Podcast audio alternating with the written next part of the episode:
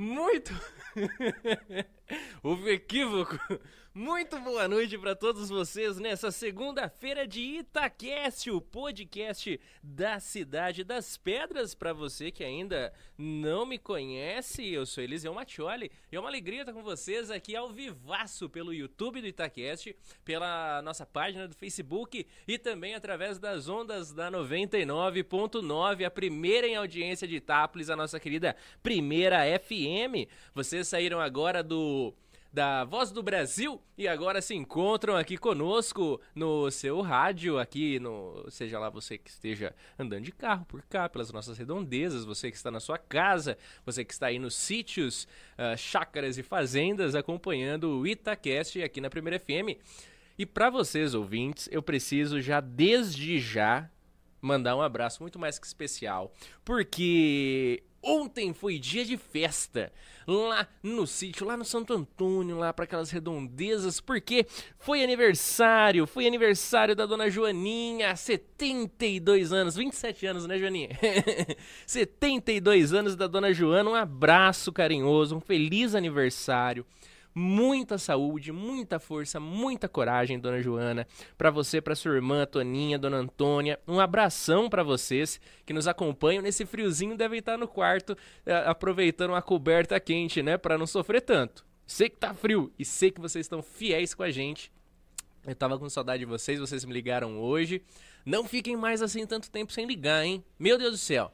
Liguem sempre que puderem, tá bom? Um abração para vocês e feliz aniversário, dona Joana.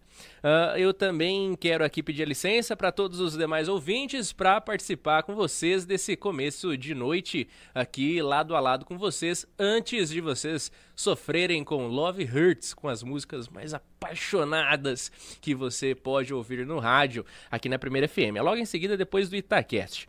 Para você que está no Facebook, curta a nossa página. Para você que está no YouTube, no, se inscreva no nosso canal, é muito importante isso.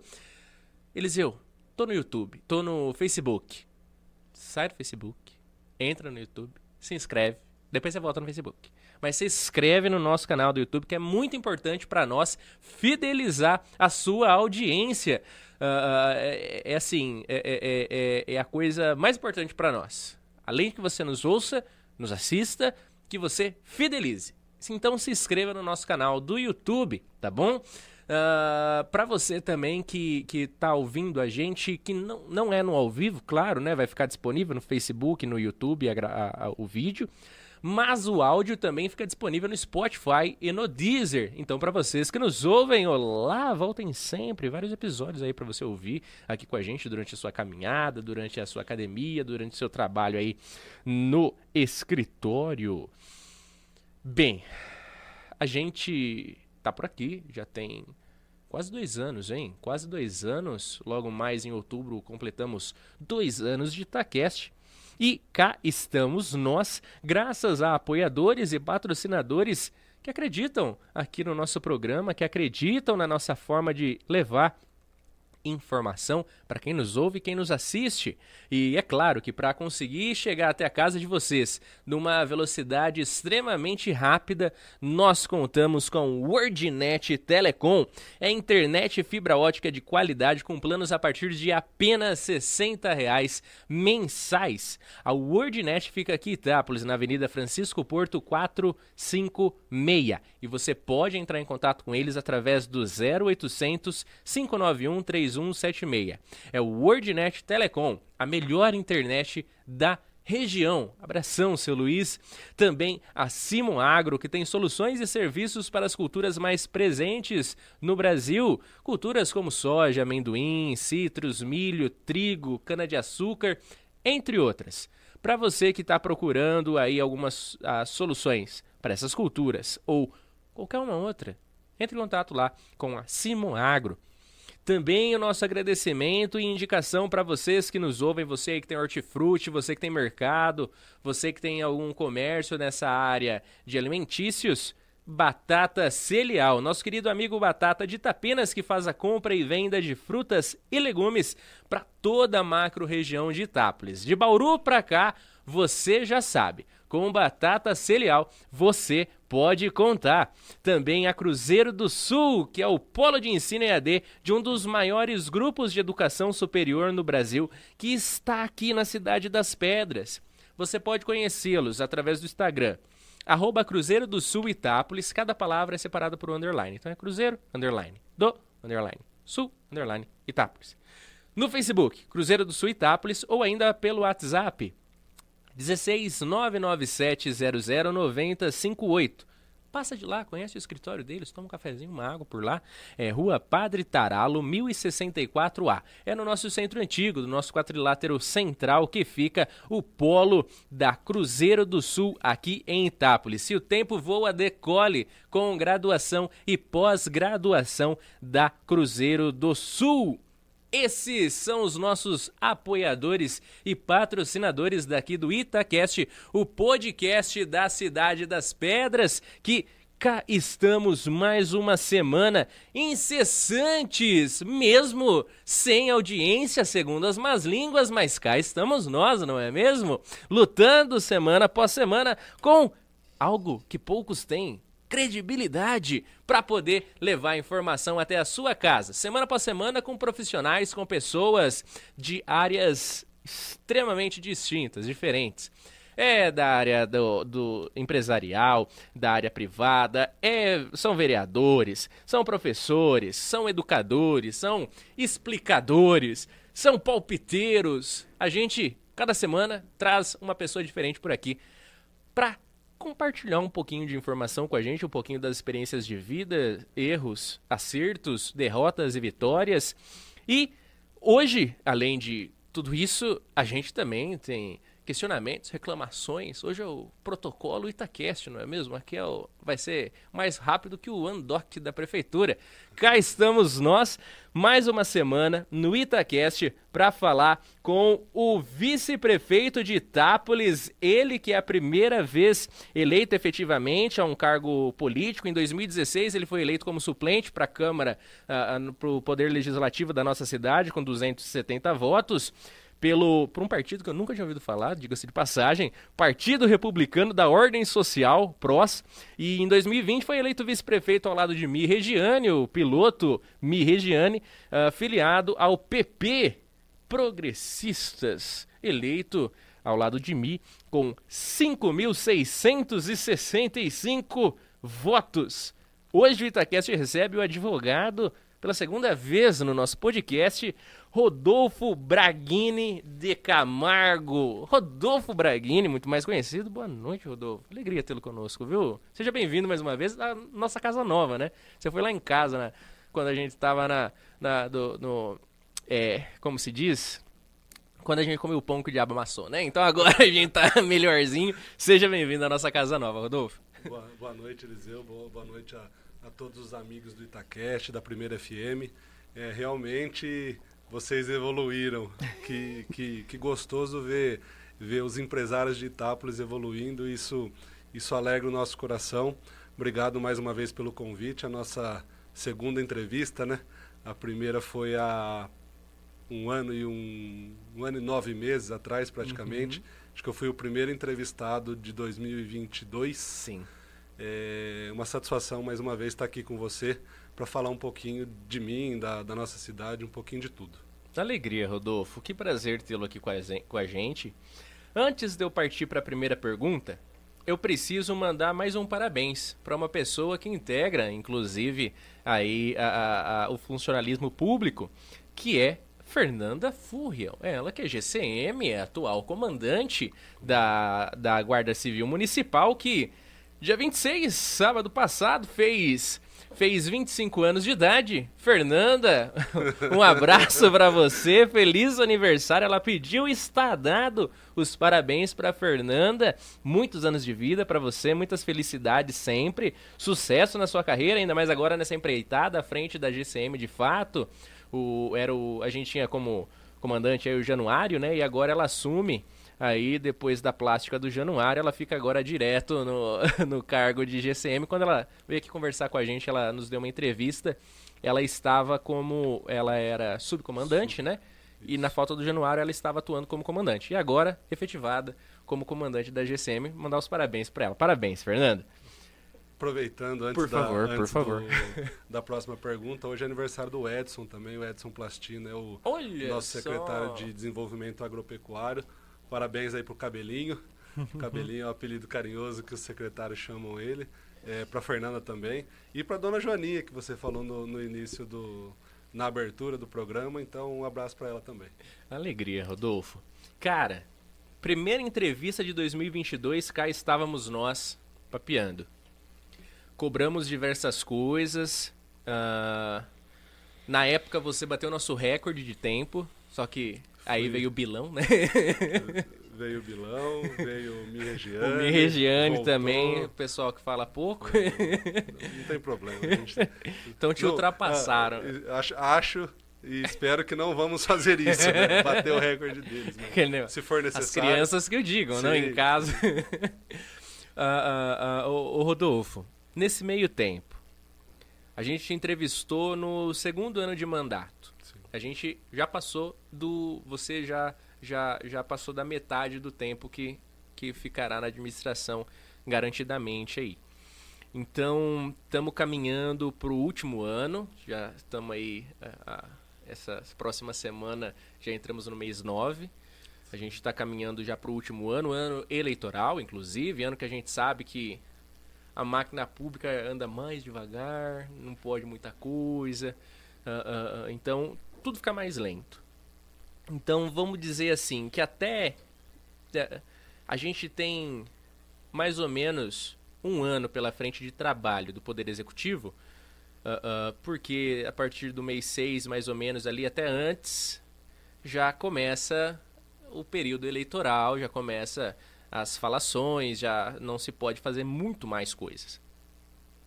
De 2021, que a gente fez aquele fechamento naquela, naquele bate-papo no começo de 2022, né? Mi foi nosso primeiro entrevistado em outubro de 21.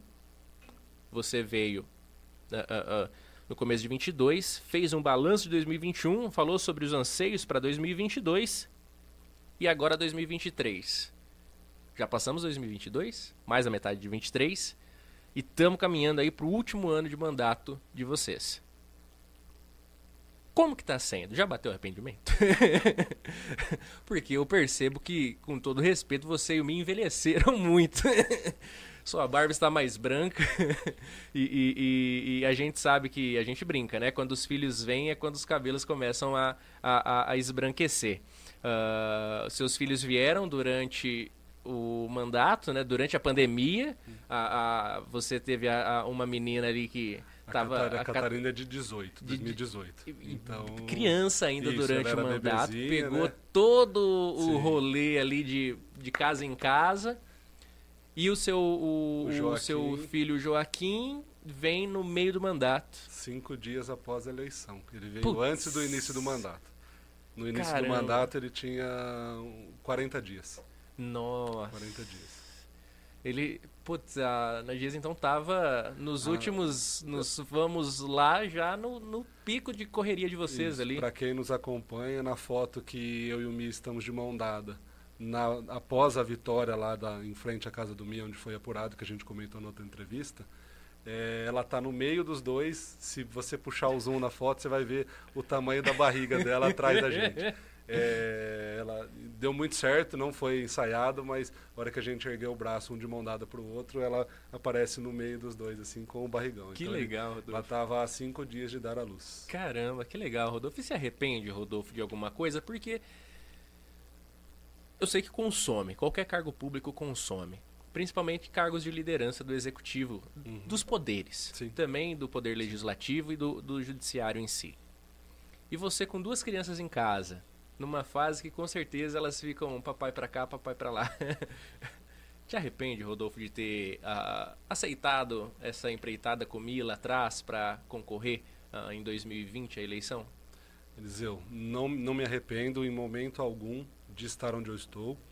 É, você, você colocou na pergunta três, duas, duas ou três pessoas, na verdade três, que, que é onde mais pesa, vamos falar assim, de sair de casa, de deixar as duas crianças e a Nadiesa, que, que, que acaba ficando com eles, tendo que trabalhar, tendo que, que fazer tudo praticamente. é, que acaba pesando um pouquinho de, de, de, de, de você falar assim, será que vale a pena? É, mas ela, eles, eles, as duas crianças não, mas a Nadiesa está junto comigo, ela sabe do nosso propósito, ela sabe da nossa, da nossa índole, da nossa ideia, e ela sempre me ajuda nesse sentido. Às vezes, é lógico, ela, ela também cansa, ela fica com as crianças, ela trabalha, ela tem casa, é, às vezes tem muito compromisso, então a gente ela até tem compromisso nosso da prefeitura para fazer também, porque ela é nomeada primeira dama. Então isso isso às vezes judia, acaba a gente tendo que refletir algo a mais. Só que arrependimento nunca, porque se eu não tivesse aqui, eu vejo dos dois anos e nove meses que, que a gente está no, no, no governo, é, todo, tudo aquilo que a gente passou, todas as pessoas que a gente conseguiu ajudar, a gente não vai conseguir fazer para todos, para todo mundo, mas a gente está fazendo para o máximo de pessoas que é possível fazer. Então, se eu não tivesse aqui, essas pessoas não teriam sido ajudadas.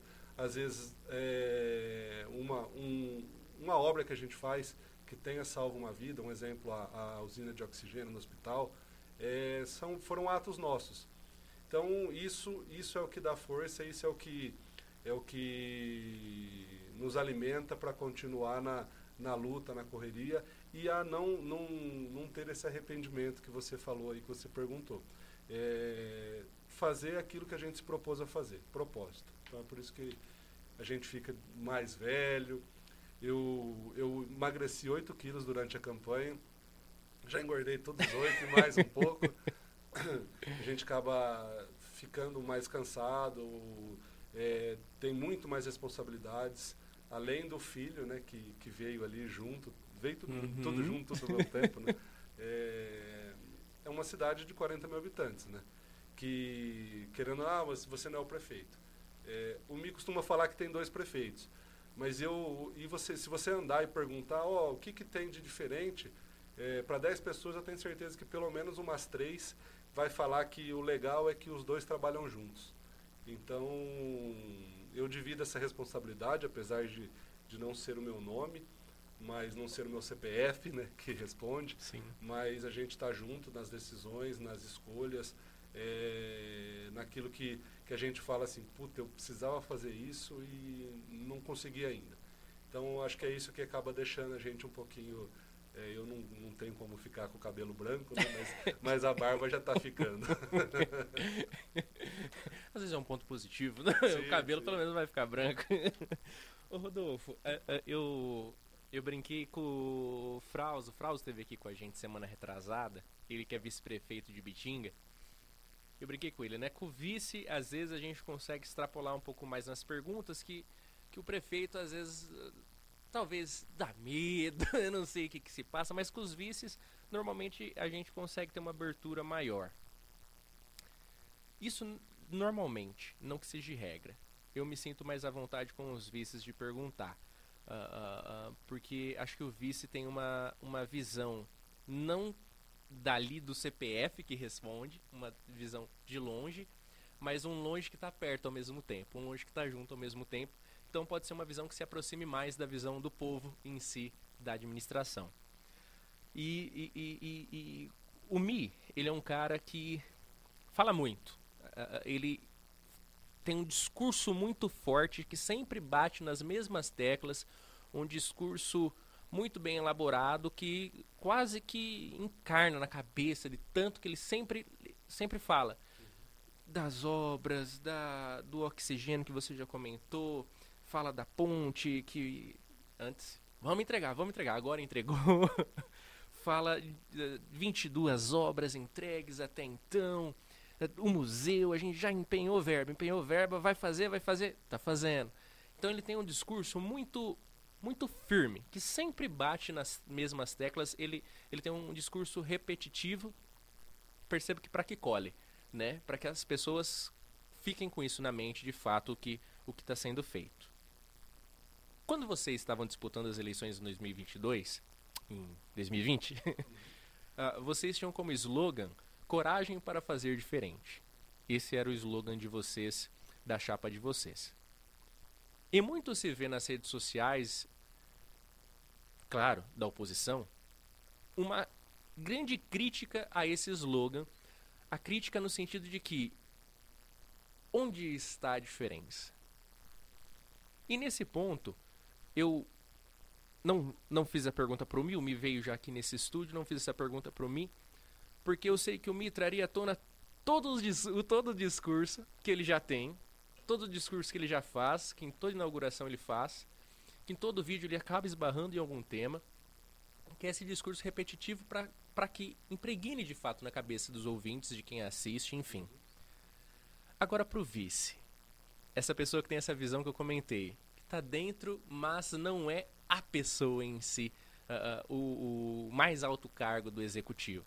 Está ali em, segundo lugar, a prontidão caso o prefeito falte. Você ainda tem cargo de, de, de é secretário, mas como vice-prefeito, vocês, você, se numa autocrítica, vocês estão tendo coragem para fazer diferente? Tem diferença de fato se a gente colocar na ponta do lápis, se a gente puxar uma linha histórica de Itápolis de 2000 para cá? Você se autoanalisa como poder executivo, como de fato uma administração que está fazendo diferente ou está fazendo mais do mesmo, só que melhorado? Qual é a sua análise particular e crítica pessoal quanto a isso? Vamos lá. Primeiro, um abraço para o Frauso. Frauso é muito amigo nosso, está tá sempre junto com a gente. É, foi um dos primeiros que se colocou à disposição, porque marinheiros de primeira viagem, tanto o Mi como o prefeito, quanto eu como vice, é, esteve à disposição, ele, a Cristina, é, muitos outros da região também, mas um, um, um dos primeiros. Então, um abraço, Frauso. É, em relação a, ao porquê des, desse, desse mesmo discurso do Mi, o que é uma análise que eu faço é porque, assim, se você tem uma notícia boa, é, essa notícia vai correr para quatro, cinco pessoas e ela vai parar. Sim. Se você tem uma notícia, às vezes, colocada como ruim, por uma oposição, como você mesmo disse, ela vai correr pelos quatro cantos, cinco cantos da cidade, os dois distritos e, e, e tudo mais. Então, acho que é uma, é uma forma de mostrar aquilo que tem sido feito, tá? É, é a forma dele falar, é o, o jeito dele falar, e, e, isso eu acho necessário. Sim. É, dele, dele falar realmente, de repetir, de falar todas as obras, de falar de novo, de falar de novo, porque precisa entrar na cabeça da, de todo mundo que está acontecendo. Porque por mais que você tenha recapeado 180 quarteirões, vai ter aquele que vai reclamar do buraco em frente à sua casa, com razão. Sim. Porque tem um buraco em frente à sua casa. Sim. Mas foram, ah, mas não olha que tem 160 quarteirões, 180, 200, 250. Tem um buraco em frente à sua casa. Então acho que é por isso que, que a gente fala tanto, muito mais ele do que eu, até porque ele tem o cargo, ele está à frente. Apesar que a gente divide muito isso também, é, às vezes, ah, que nem hoje ele foi para São Paulo, eu fiquei é, fazendo o que tem que ser feito, decidindo, fazendo as reuniões. Agora, uma, em relação à autocrítica, é, coragem para fazer diferente. Eu, eu acredito que nós estamos fazendo diferente, sim, tá? É, como você disse, pegamos a prefeitura lá atrás de um jeito totalmente lastimável. É, trabalhamos, Tivemos 10 meses de pandemia, nós estamos com dois anos de mandato, dois anos e quase oito meses uhum. completos de mandato.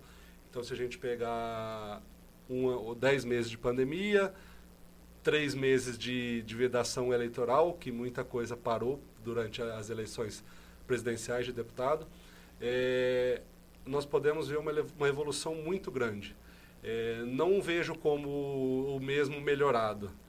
É, o porquê da coragem para fazer diferente? o principal deles, vamos falar assim, é, é, o que a gente sempre fala, que você deve ter ouvido, porque ele sempre fala, eu também falo isso, é o respeito com o dinheiro do povo. Eu acho que só daí a gente já tem a diferença que a gente precisa. É, o respeito com o dinheiro do povo, vamos, vamos, vou citar alguns exemplos para exemplificar isso que eu estou falando. É, cinco escolas que a gente investiu. A gente sabe que tem problemas, tem muito problema, a gente sabe, mas são cinco escolas à disposição da população, ou inauguradas ou melhoradas, fora mais duas que está em obra. A gente soltou um vídeo hoje de mais duas ampliações, tem uma terceira em, em licitação. É, o SER. É, o SER, por que, que eu citei o SER? Eu vou, eu vou terminar o exemplo com o SER. O SER era um, um mecanismo que estava aí parado, um imóvel de 5 milhões de reais parado. Ele foi concluído, ele ficou fechado, ele se degradou, vamos falar assim. Nós gastamos quase 200 mil reais para colocar ele de volta uh, apto a funcionar. E ele não tinha sido colocado por 400 mil reais mês. É muito dinheiro, é muito dinheiro. O seu Arthur tem cabelo para ficar branco e o dele tá branco. Ele já, mas é transparente. Já. Branco, mas é, é, muito dinheiro. Só que quem tiver oportunidade, vai lá no SER. É, olhe o que está acontecendo lá dentro. Vê o, o, atendimento. Veja o que as pessoas estão passando lá. É, vou citar um exemplo, o Johnny. Até quem, quem olhar no meu Instagram, no meu Facebook, vai ver ali. Ele é de Borborema. Ele recebeu uma cadeira de roda motorizada ah, que legal. É, e eu fui lá no dia que ele estava recebendo essa cadeira. Eu fiz uma postagem de um ele passando com a cadeira assim, dando risada, porque ele falou, ó, eu eu eu tive o um problema, ele teve um AVC, é, ele recebeu uma cadeira de rodas é, faltando um pedaço, vamos falar assim. Aí depois ele recebeu uma outra que ele fala que a roda parecia um oito, que ela, que ela fazia o zigue-zague. E aí aqui ele recebeu uma cadeira de roda motorizada. Então é, é, é aí que eu vejo o, a diferença. No, a cadeira de roda motorizada que, que devolveu um pouco da dignidade para o Johnny. O Johnny é de Borborema, mas a gente tem gente de Itápolis, de Bitinga, de Tabatinga, de Borborema, de várias outras cidades que está sendo atendido por isso. E aí o que, o que era, o que a gente identificou nessa nessa falta de colocar o sério em uso? Para sobrar mais dinheiro. Agora sim, foi feito outra coisa com o dinheiro? A população pode avaliar. Eu acredito que não. Então, é, é, acho que é um pouquinho disso. O fazer diferente é, é, ver aquilo que realmente precisa ser feito e fazer. Então, é, é acho que é isso. Nós considero que, que estamos realmente fazendo, fazendo diferença na, na, na população metropolitana. Tenho recebido muitos feedbacks nesse sentido, que que está ficando bom, que está melhorando, que a coisa está tá mudando. Então, é, ao meu ver, é, é, estamos fazendo diferente. Tivemos coragem para fazer diferente. E falando em diferente, você viu que tá diferente o Itacast aqui também, sim, né? Agora sim. com porções é, de batata e tudo Evoluiu mais. batata. da, da, outra vez tinha um patrocinador que mandava um outro negócio ali, eu não sei, não, pode, não vou nem falar o nome, né? Porque mas foi patrocinador, né? Mas não é, mano. Então, ele mandava. Do Goró? É, mandava, ah, sim! Mandavam as. Mandava. Mas a, a, batata. Ele parou, e na verdade foi até bom que ele parou, porque teve um aí que deu problema, o Pelota me proibiu de beber, enfim. Faz parte. Mas agora temos batata, uma porção de batata lá do nosso amigo Sabino Copacabana, sabe não? Um abraço para você, vocês que desejam saciar a sua fome. Só dá um pulo lá na Avenida Presidente Valentim Gentil, 420, ou ligar no 16 99758 8858. Lanches, bebidas, porções em geral, Sabino Copacabana está à sua disposição. De manhã, de manhã não, né? De dia, com salgados. E à noite, com aí lanches, bebidas e porções para você matar aquela que te mata. A fome, abraço Sabino Copacabana. Aqui no, no canto aqui da tela vai estar tá passando também, vai estar tá o telefone dele, você pode anotar aí durante a entrevista e, e depois dar o seu toque lá para pedir seu lanche no Sabino Copacabana. O, o, o, o, inclusive, Boa como sempre. Tá muito boa. eu, já, eu já comi uma, tá muito boa. Crocante por fora, macia por dentro. Quer coca, Rodolfo? Obrigado. Não? Obrigado. Tô na aguinha. ah, ah, verdade você não toma, na verdade. É, faz parte. Pô, desculpa. ah, então, analisando com coragem, se autoanalisando, tendo coragem, e e discernindo como fazendo a diferença. Muito por esse ponto que você nos trouxe, que é o respeito pelo dinheiro do povo. Dinheiro do povo. Tá, é algo muito complicado de se trabalhar. Sei que a arrecadação está caindo. Sei em alguns estados o governo federal, a União já não está mais fazendo repasses, infelizmente. É uma situação complicada para os municípios, entendo isso. Itápolis, a gente, eu, eu, eu, faço análise como munícipe, como munícipe eleitor. Faço uma análise que até já perguntei para mim, acho que na primeira FM, num sábado que eu fiz entrevista com ele. A, é possível ver agora algumas, algumas não, várias obras, várias coisas sendo realizadas uh, com a famosa, uh, com o famoso recurso próprio, que é o dinheiro da casa. A gente não, não precisou de emenda de deputado algum, de repasse de nenhuma, nenhum órgão da União ou do Estado. Várias obras acontecendo com recurso próprio. O que confesso não ter visto com frequência ah, não vejo há muito tempo, por mais que eu não tenha acompanhado tantos mandatos por aí. Itápolis veio de um período bem conturbado, né? Dos sai prefeito, entra prefeito, né? A gente estava com o senhor Niag, né? Ensinando a como governar, era põe prefeito, tira prefeito. Aí, eu, eu, eu, eu, me pergunto, baseado nas críticas da oposição. Há essas obras com recurso próprio essas obras estão sendo feitas, algumas já entregues, outras uh, uh, em licitação. Talvez a escola que esteja em licitação que você comentou possa até ser de recurso próprio. Há esse trabalho sendo feito com um dinheiro que já é de Itápolis. É um dinheiro nosso, é realmente o, o, o é quando a gente vê a máquina pública trabalhando em sua excelência, que é pegar um pouquinho de todo mundo e entregar uma, um bem público, um, um, uma benfeitoria que vá agregar conforto, seja saúde, educação, segurança ou infraestrutura dos munícipes, dos pagadores de impostos, não? Imposto é para isso que a gente paga. Por mais que às vezes a gente não vê muito, seja lá em qual esfera seja, é, federal, uh, estadual ou municipal, a gente pode. Imposto a gente gosta muito de reclamar de pagar, né? Não é gostoso pagar imposto, mas faz sentido quando retorna. Faz sentido. E a oposição, uh, uh, as críticas que são feitas à atual administração, muitas delas surgiram num ponto específico que foi feito com recurso próprio.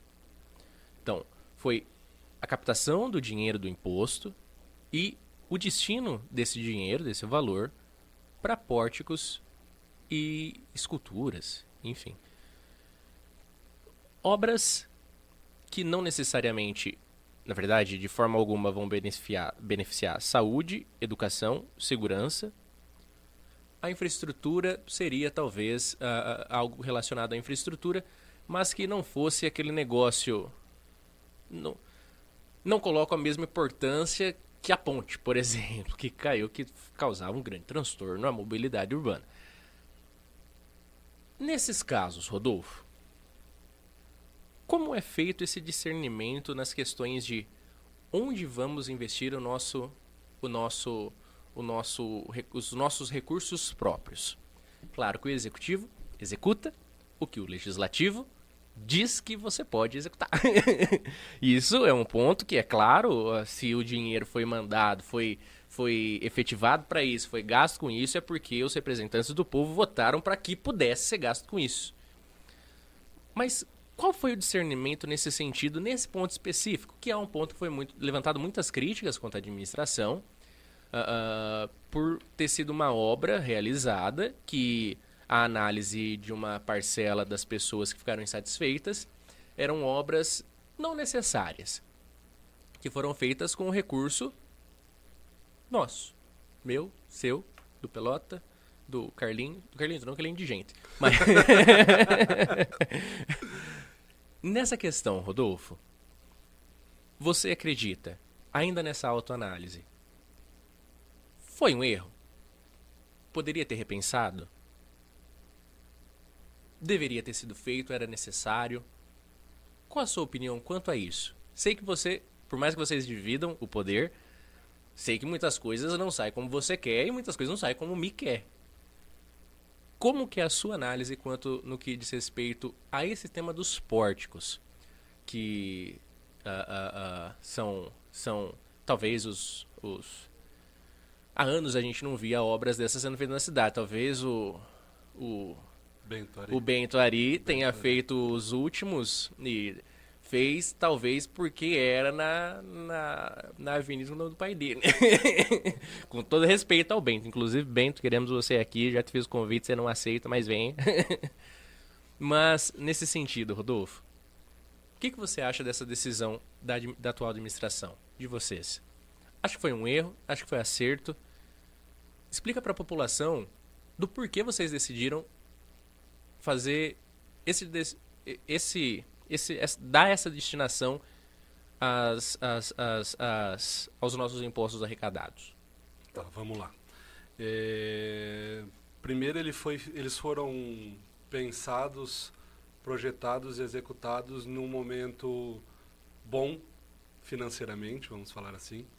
É, foram feitos com recursos próprios, porém, é, num período em que a arrecadação estava boa, muito boa não, não é o que acontece hoje, porque você já, já, já introduziu ali na pergunta, mas num momento de, de, de estabilidade financeira. Então a, a, prefeitura estava caminhando sempre com superávit, sempre com dinheiro em caixa, é, e isso, e isso ajudou a essa decisão. São dois monumentos, tá? É, não chegou a ser feito pórtico. Pórtico seria o, a, aquele aquele que tem na entrada do, do Cristo, do Cristo com Bem-vindo a Itápolis e tal. É, dois monumentos na, na Avenida Tarquílio Belintani.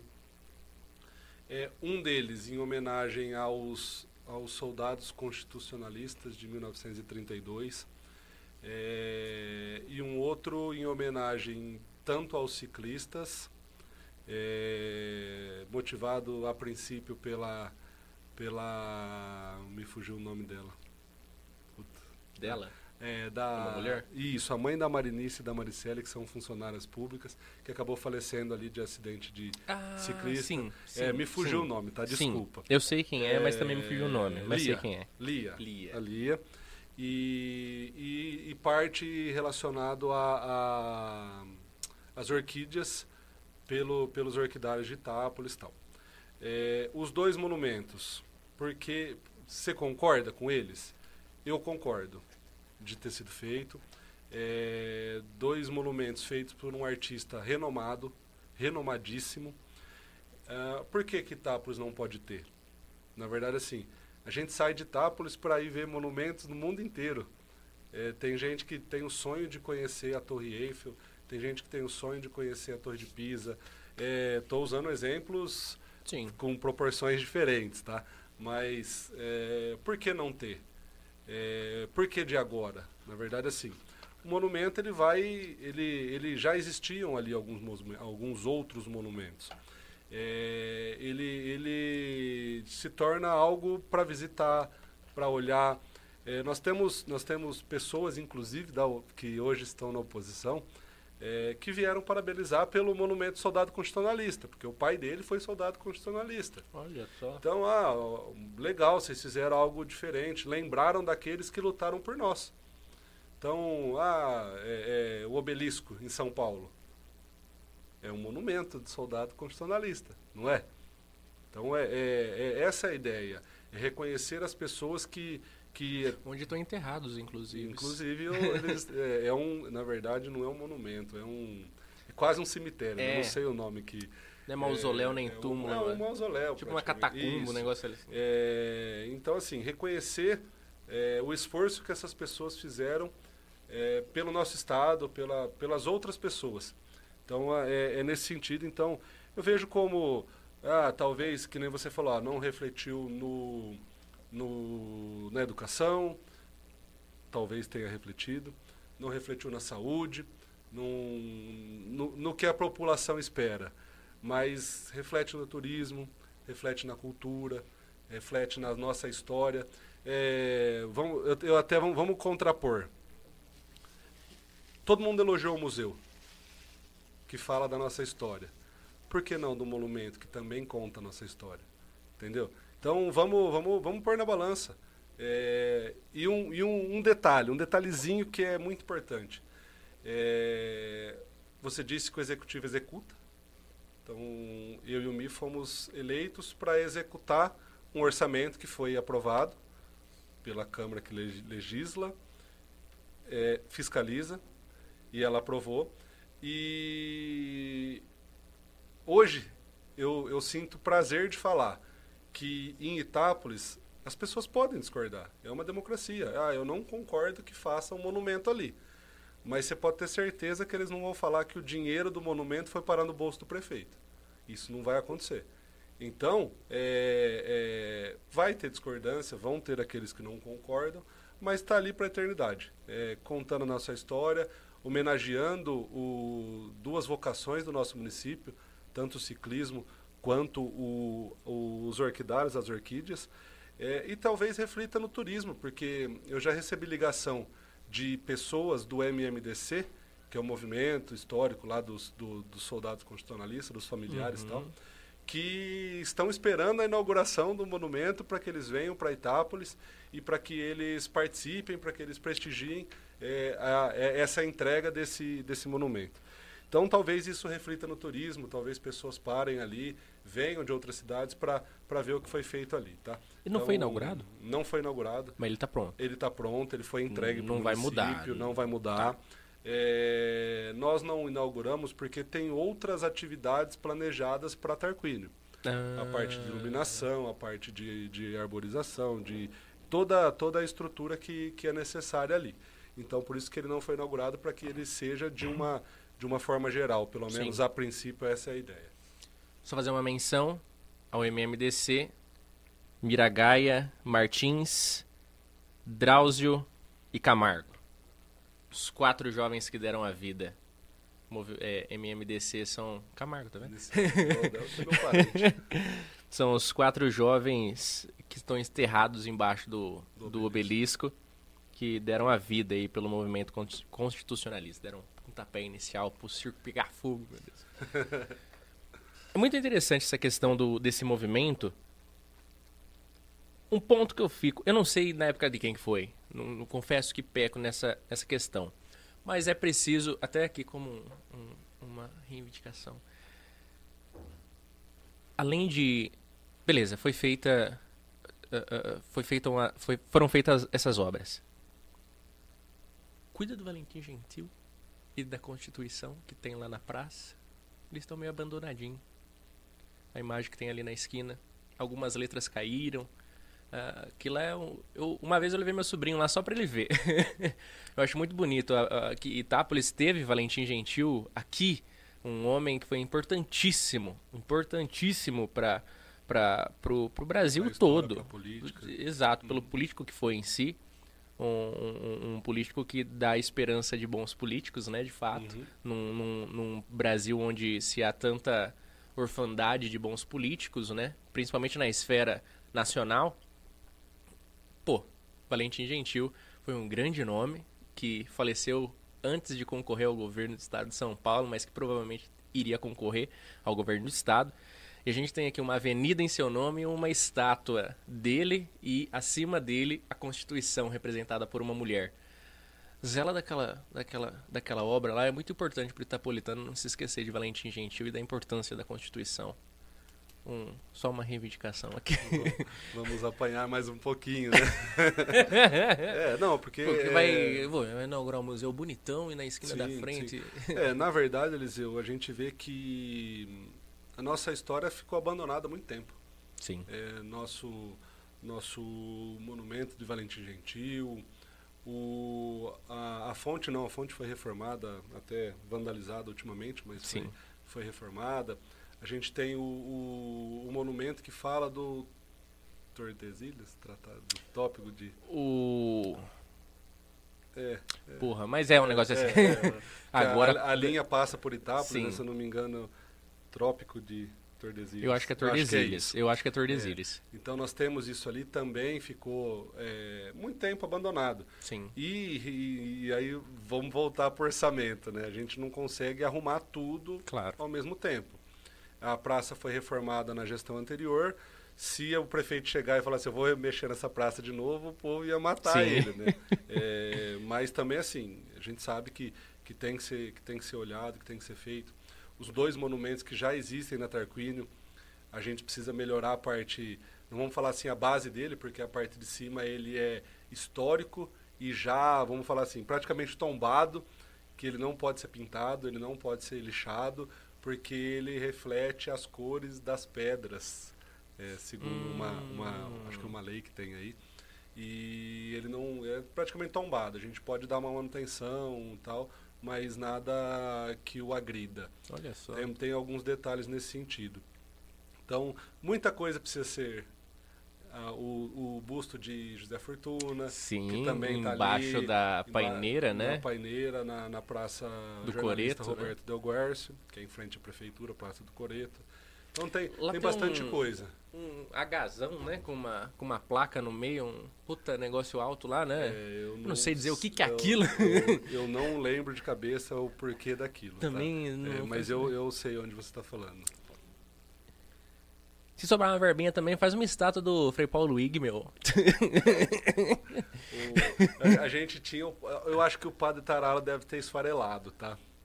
Como assim? Porque você conhece a história do Pataralo? Não. Eles falam que contam as, as, os antigos, eu vou falar o Carlinho, Dr. Carlos de Agostini, é o contador de história nosso, lá ele conta todas as histórias de antigamente, vamos dizer assim. E ele fala que Padre Taralo foi enterrado sentado. Sim, tá? isso eu ouvi dizer. E aí os, os linguarudos falam que Itápolis não foi para frente porque Padre Taralo estava sentado. Gente. Mas eu acho que nesses últimos dois anos e nove meses deve ter esfarelado e deitou, porque o negócio começou a andar, tá? Misericórdia. Viu? Uh, nessas, nessas questões, Rodolfo, voltando ao PEGA em si, a administração pública, você, antes de entrar nessa área, era do setor privado. Você trabalhava lá com o nosso querido amigo Luiz Carlos Barelli, no escritório de contabilidade. Onde eram uh, administradas e geradas muitas empresas lá. Empresas privadas, claro. Uh, uh, você que teve a oportunidade de acompanhar, eu não sei o que, que você fazia lá, qual era o seu, o seu, seu trabalho lá. Mas querendo ou não, independente do que você fizesse, você ia ver empresas ali começando, terminando, empresas uh, uh, uh, decolando de bem e outras afundando de mal. sempre no setor privado, onde hoje eu, empresário, acordo e falo: vou comprar uma caneta e eu compro tem muita diferença, de fato, você analisando os clientes do escritório que você pôde acompanhar ali, ver, mesmo que de longe. Tem muita diferença a essa realidade da, da, do sistema público entre o me pode acordar amanhã e comprar uma caneta com o dinheiro do caixa da prefeitura? Se tem muita diferença? demais, demais. Acho que foi uma das coisas que, que uma das maiores dificuldades que eu e o Mi enfrentamos. Eu já um pouco mais consciente, porque vamos explicar só o porquê. Eu venho do, do, do setor privado, porém eu trabalhava num escritório que mexe com Receita Federal, com Prefeitura, com Posto Fiscal, que é do Estado de São Paulo, Fazenda Estadual. Então eu já sabia que o negócio era enrolado. Então eu tinha, mas não tinha, eu, eu tinha noção mas não tinha conhecimento que realmente era muito enrolado. É, o Mi, pior ainda, porque ele vem de uma multinacional, onde ele pilota um avião com três, sei lá, 300 pessoas, 200, não sei nem quantas pessoas cabem no avião que ele pilota. Mas que ele não pode errar, que ele não pode ter falha. Não, não é que ele não pode errar, mas ele precisa errar 10 vezes para acontecer alguma coisa errada. Sim. Algo muito grave, vamos Sim. falar assim. Então era tem muito procedimento, certinho, fácil de se fazer.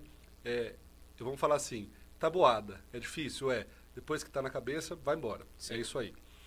Uh, no setor público, setor privado, acorda, eu quero comprar uma caneta. Vai lá e compra a caneta. Tem dinheiro? Tem. Então, é, setor privado, ó, quero comprar a caneta. Vou, no, vou lá, tenho dinheiro? Tenho, vou lá, o cara quer vender, eu quero comprar. Relação feita. Setor privado, setor público. Quero comprar uma caneta. Tem orçamento? Está previsto no meu orçamento a compra de uma caneta? Está, beleza. Vamos lá. Tenho caixa? Vai na conta. Tem dinheiro para comprar? Tenho, beleza. Eu vou comprar de quem? Porque eu vou comprar do Eliseu? Porque eu vou comprar do Pelota? Porque eu vou comprar do Carlinhos? É, qual a diferença? Eu tenho um processo de compra. Eu tenho que licitar ou eu tenho que fazer uma compra direta, mas é, tem, tem as suas particularidades tal, valor tal. Vamos usar o exemplo da caneta, seria uma compra direta por causa do valor.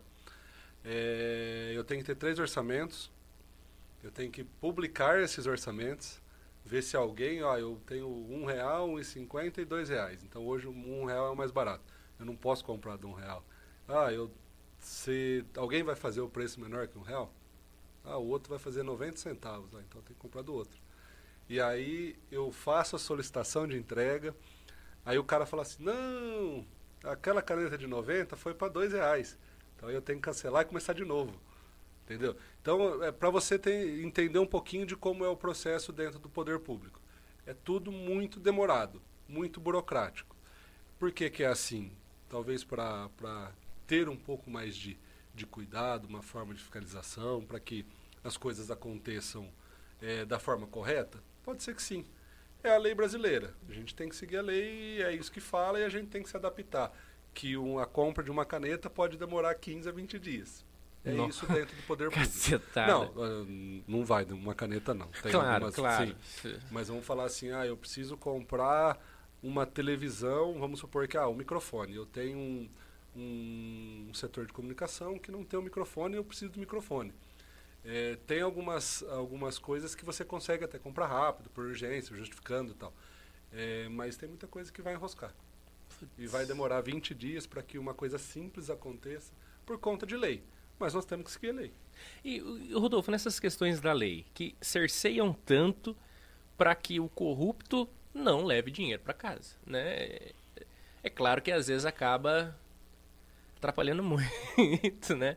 No andar, eu imagino uma compra dessas na melhor das intenções para comprar um remédio que é necessário, o quanto que não enrola, porque pode ter, em algum momento teve, em algum momento poderá ter um filho da mãe que vai desviar dinheiro, então precisa ter todo esse processo para ele não desviar.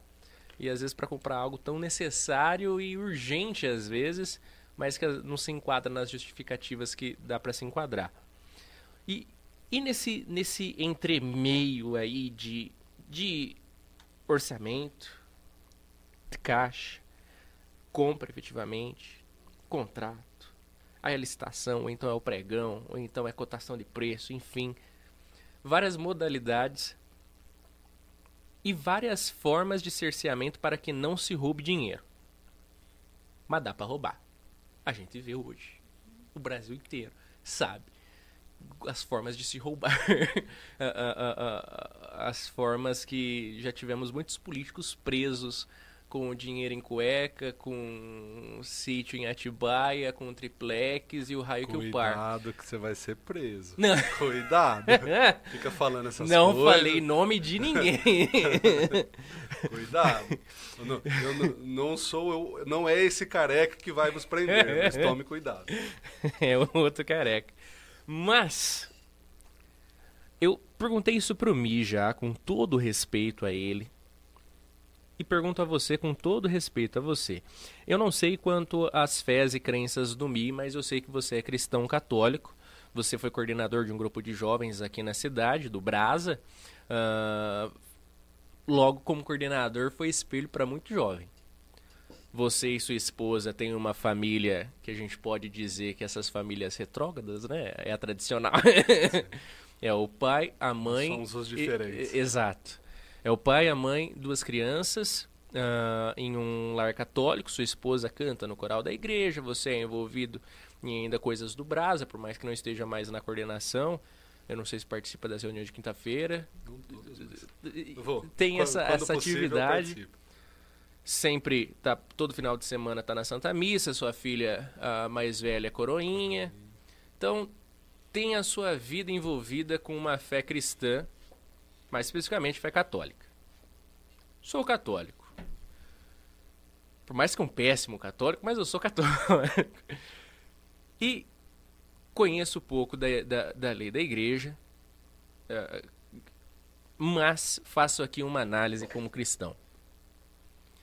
Dentro do cristianismo, dos ensinamentos que Cristo deixou, aqui eu vou passar para uma, um, uma seara muito mais particular sua e para um âmbito muito mais da fé e moral, hum. não tanto das leis e burocracias Sim. da atividade pública. Então vou mudar um pouquinho o rumo da nossa conversa que a gente estava. Nesse sentido, dentro da ala do cristianismo, muitas fés comungam mais ou menos os mesmos princípios, tanto tanto o, o, o Islã, o judaísmo, o cristianismo, uh, o budismo, uh, uh, o próprio hinduísmo. Muitas dessas linhas de fés, de crenças, comungam de um mesmo princípio que é não praticar o mal ao próximo, não causar o mal a si mesmo, uma questão de autocontrole, uma questão de se policiar, e aí cada, cada, cada crença vai fazer o seu segmento aí, para o que se acredita. No seu caso, você acredita que um Deus se fez homem e deu a vida por você, pela sua esposa e pelos seus filhos. Pensando nisso, a fé cristã baseia-se nessa questão de honrar esse cara que se pendurou numa cruz, que foi pendurado numa cruz e deu a vida. Honrar de que forma? agindo sempre como se fosse para ele, né? Agindo sempre como se fosse para Cristo, né? Isso é para Cristo. Eu vou vou editar, no meu caso, né? Vou editar esse vídeo, vou editar para Cristo. Eu vou escrever esse texto, vou escrever para Cristo, sempre pensando o para Cristo, né? Para algo maior, é para algo que transcende, né? O cristianismo acredita em algo que transcende essa vida.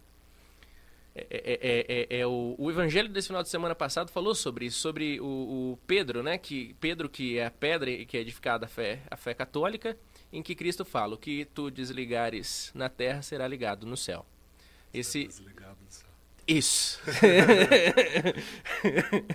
é, é esse desapego tremendo do mundo, é o estar no mundo, mas não pertencer ao mundo. E você, Rodolfo, está no mundo, assim como eu, assim como o Pelota. Cá estamos, né? Nesse plano. Estamos uhum. aqui, podemos nos ver. então estamos no mundo. E só que o meu mundo é o mundo da comunicação, é o mundo do audiovisual. O mundo do Pelota é o mundo do gesso, é o mundo dos santos, é o mundo dos ícones de, de Umbanda. É o. Ele já fez algum comentário. É o mundo. uh, é o mundo do, da venda em varejo. O mundo do Carlinhos é o mundo dos móveis, é o mundo da marcenaria, ele monta móveis. O seu mundo é o mundo onde a gente sabe que tem muita gente suja. Com todo respeito aos políticos, não são todos, sei que não são todos, não estou aqui para generalizar. Mas a gente sabe que o reflexo do Brasil, o que se pensa do Brasil, é. A, a, a, o ponto é. O que, que, tem no Brasil? Político corrupto. Uhum. É a primeira coisa que vem à cabeça de qualquer pessoa. E você, com esses princípios cristãos, e, e, e vendo de fora, eu que vou na missa sempre vejo você lá de longe, vejo que é um cara ativo na fé. Logo, espera-se que se cumpra esses princípios. Se você era espelho para os jovens lá atrás, do Brasa, hoje você é um cristão num cargo do poder executivo. Acaba se tornando espelho para todos os cristãos da cidade que estão te observando e estão vendo. Vai fazer cagado ou não, hein? Esse é o olhar. Será que ele vai cumprir com os preceitos de Cristo? E o mundo onde você está, o mundo onde você transita, é um mundo onde é pisar em ovos.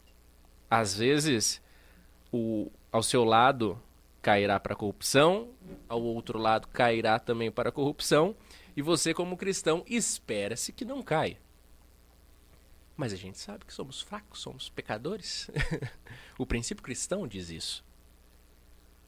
Rodolfo, como cristão, ocupando o cargo do Poder Executivo, em meio à política, você se vê tentado? Se não, perdeu colegas para tentação e nem digo aqui na cidade, vocês têm contato com gente do partido aí em vários graus.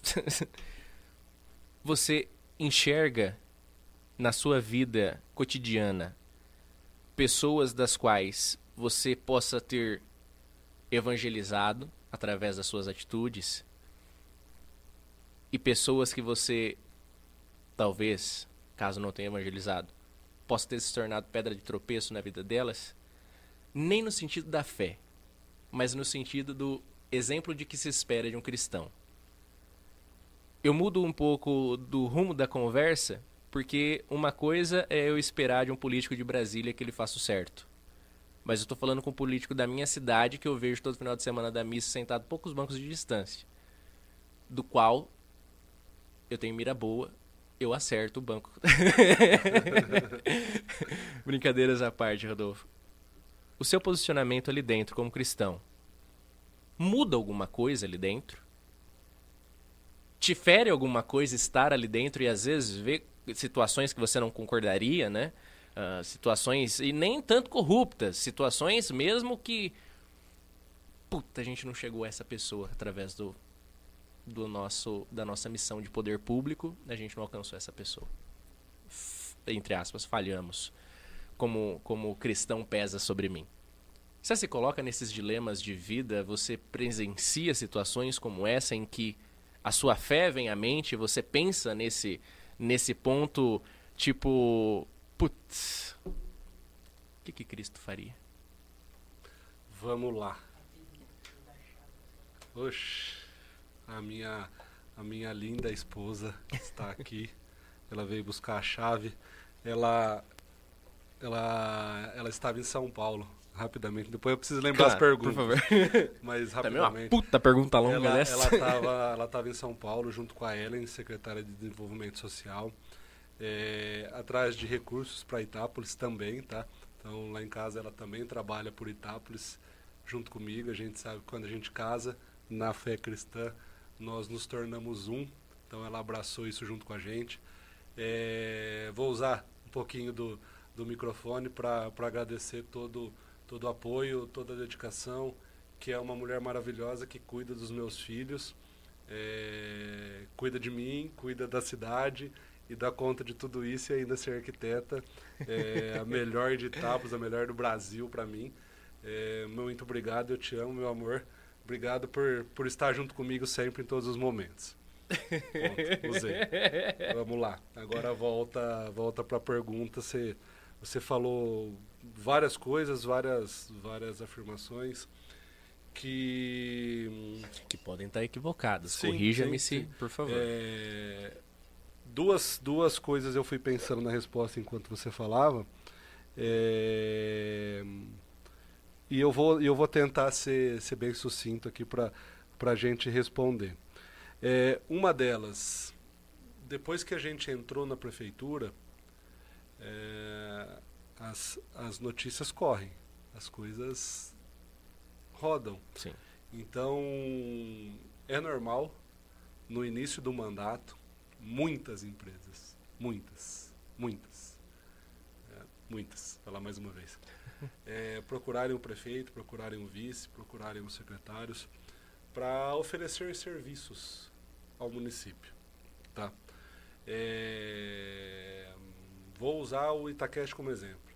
Chega lá o Eliseu, dia 10 de janeiro de 21, e fala assim, oh, eu tenho uma empresa de comunicação aqui Itápolis, é, eu queria apresentar para vocês o meu, meu trabalho, tal, tal, tal a prefeitura pode me contratar, tal, tal, legal, beleza, tal.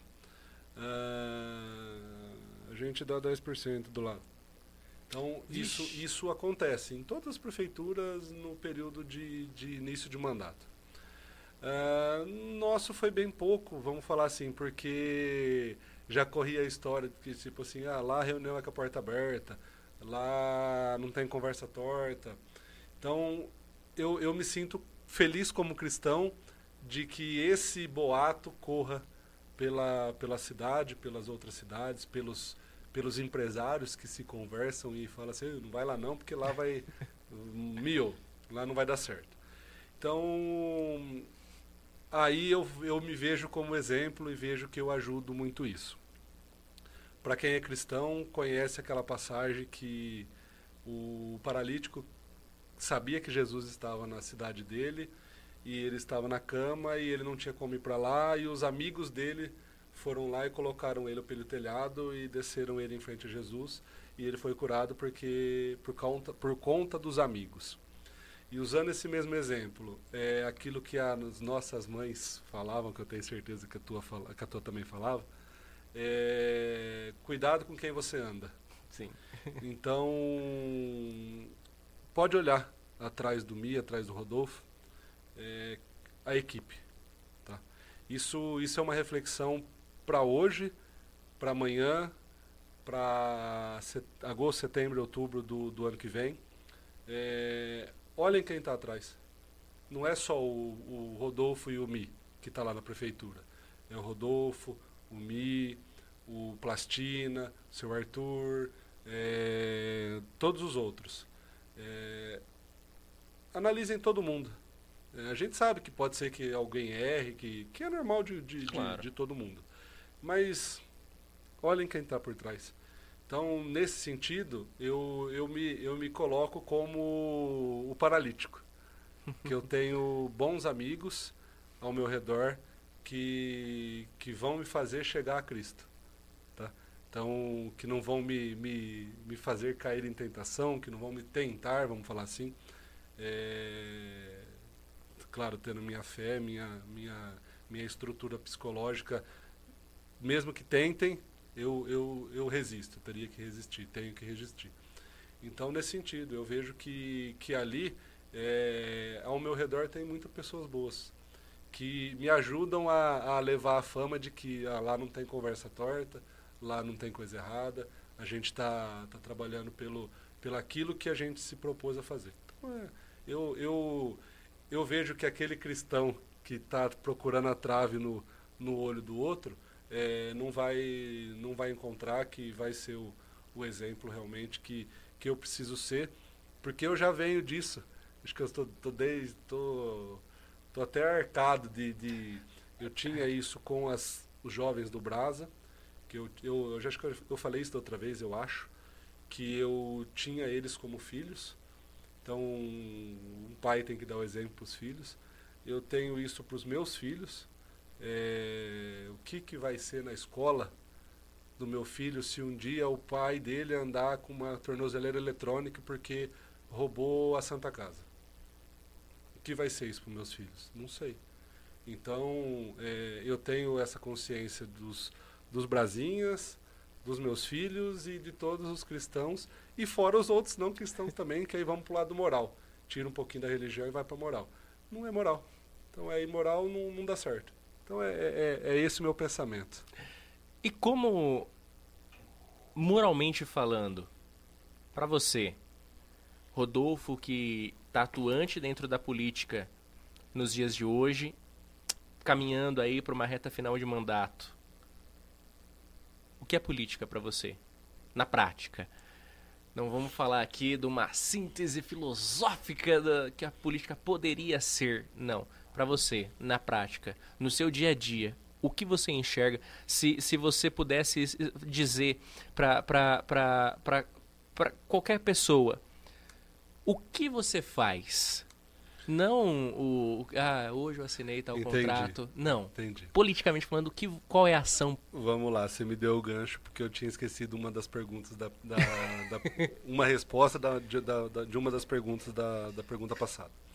É, você perguntou se eu me sentia mal com aquele que eu não, não atendi.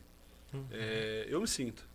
Eu me sinto chateado, me sinto de mãos atadas, me sinto P da vida, para não falar a palavra, é, de ter uma pessoa que precisa de um, de um médico, de uma pessoa que precisa de um remédio, de uma pessoa que precisa de um veículo para para ir numa consulta que ela, que ela foi beneficiada, entre aspas, pelo, Uhum. pelo Estado ou pelo governo federal.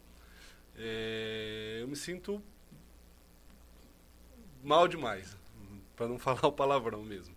É, então, mas eu tenho, eu sou uma pessoa muito consciente de que eu estou fazendo o meu melhor, eu estou conseguindo atender o máximo de pessoas possível. Eu tento resolver, inclusive, de outras formas.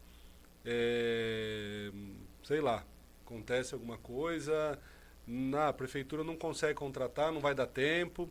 Ah, sei lá, é barato, dá pra gente pagar aqui entre a gente, a gente junta e paga. É algo maior, vamos procurar alguém aí que que tá ganhando mais dinheiro que nós e, e pode e pode ajudar de outra forma.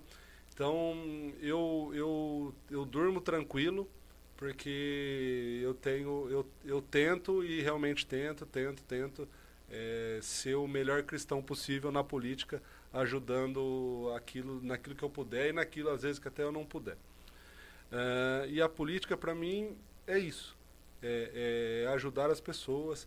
É, é um mecanismo de, de, na verdade, um instrumento de auxílio a, ao povo. Uh, não, não no sentido assistencial, mas no sentido de que muita gente, mas muita gente e tal, fala assim, eu nunca precisei da prefeitura, faz 10 anos que eu pago meu imposto, e eu nunca precisei. Agora que eu preciso de um remédio, eu não tenho. Agora que eu não tenho condições de, de pagar um exame, eu não tenho. Então, é, é, é nesse sentido, de, de, de poder é, ajudar o máximo possível para que isso não aconteça. Para que a hora que a população precise, a, o poder público esteja ali para... Não é ajudar, né? Para resolver o problema dele, o problema que está na lei, que, que tem que ser resolvido. Então é, é, é instrumento de, de, resolução de problema a política. E nessa questão, quando o poder público falha, ou quando o poder público fica moroso, né, que é lento, como agir? Como fazer?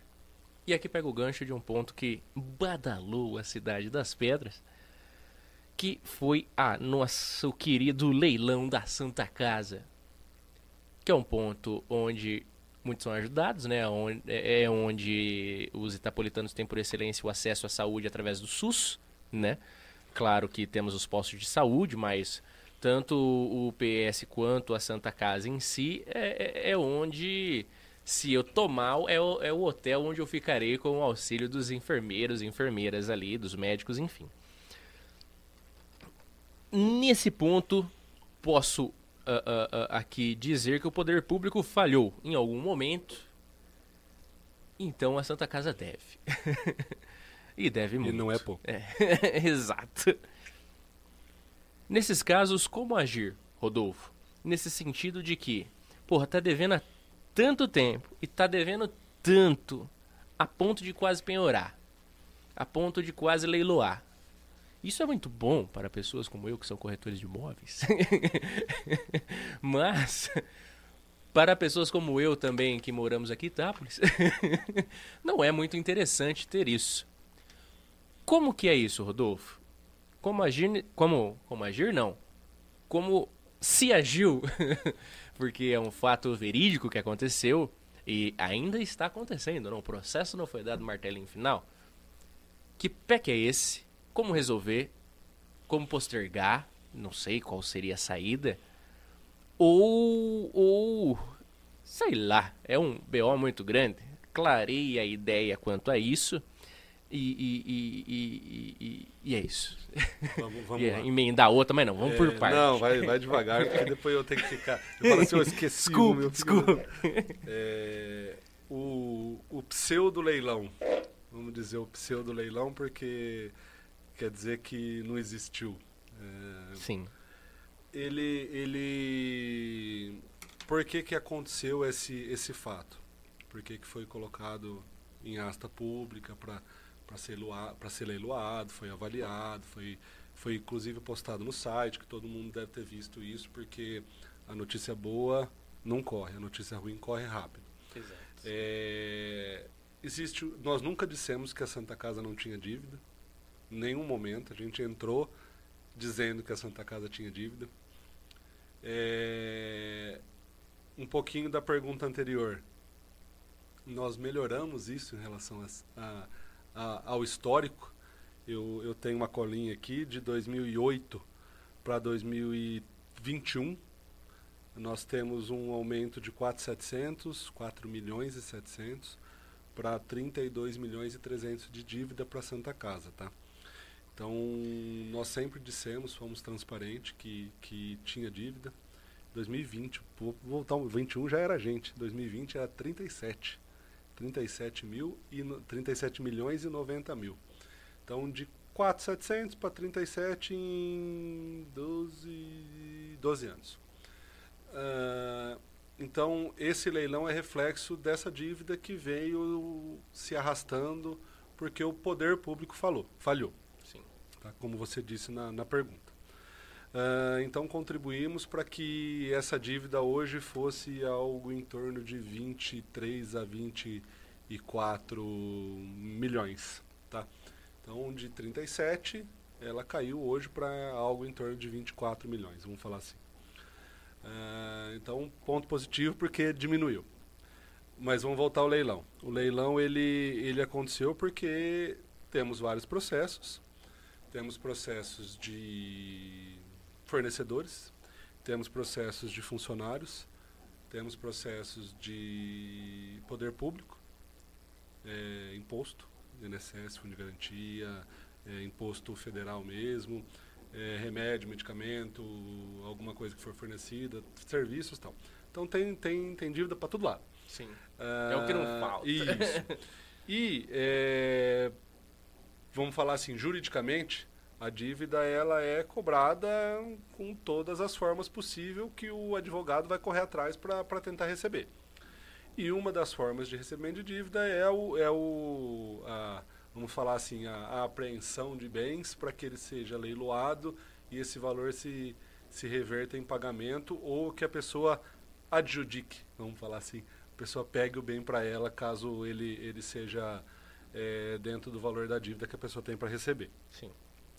Então, dentro de um processo, ele, ela já estava nesse sentido, nessa, nessa fase de ata. Nós temos mais três processos que, que ela corre o risco de ser colocada em leilão, vamos falar assim. Então pode acontecer novamente, porque a, a oposição ela vai gostar de, de, de falar, né? Olá, não cuidaram da nossa Santa Casa. Oh, mas eu fui vereador e não cuidei dela, aumentou a dívida ali de, de 2016 para 2020 em 16 milhões e, a, e aí leiloou por culpa nossa. Eu vi um, um ex-vereador que, que não está mais no, no, na, na, na, administração falando que por má administração a Santa Casa foi leiloada. Seria leiloada.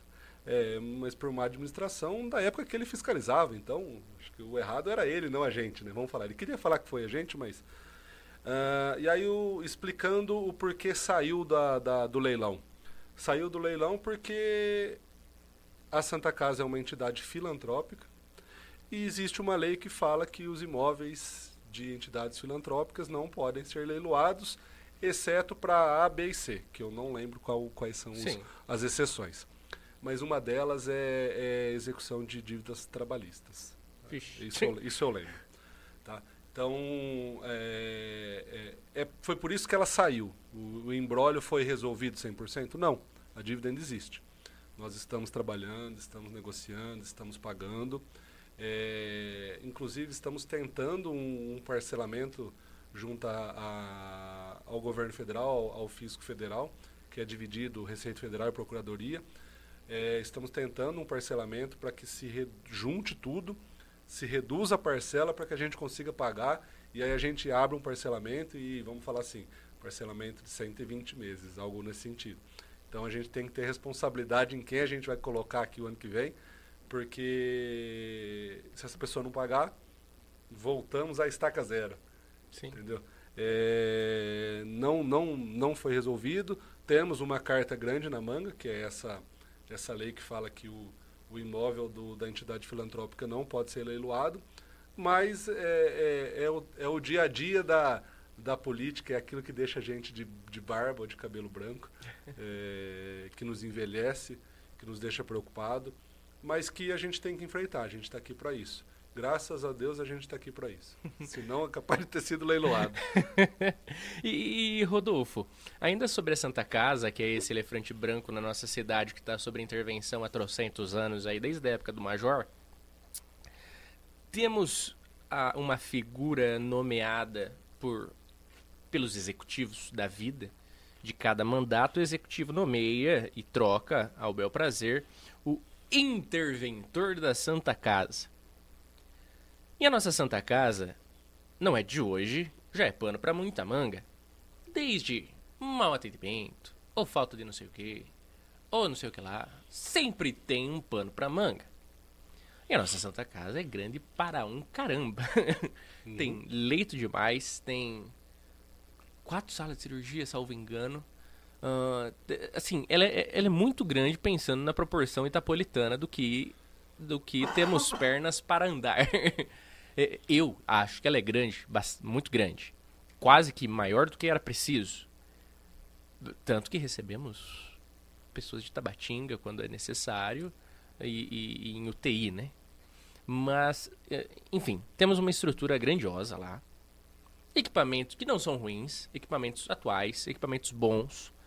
Uh, uh, uh, claro que temos várias deficiências, isso é fato. Mas sempre temos algum pano para manga, alguma reclamação, ou eu não fui atendido, ou, ou me atenderam mal, ou o médico falou que era virose eu tava com derrame.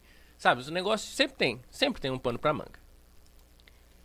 Como que funciona a questão do interventor quanto à comunicação com a administração do que pé está? Vou fazer uma análise aqui, você me corrija se eu estiver completamente equivocado. Eu sinto, sentia, que a administração tinha pouca informação no sentido de saúde da Santa Casa. Como assim, Eliseu? Eu descobri a hora que estava no Facebook alguém xingando.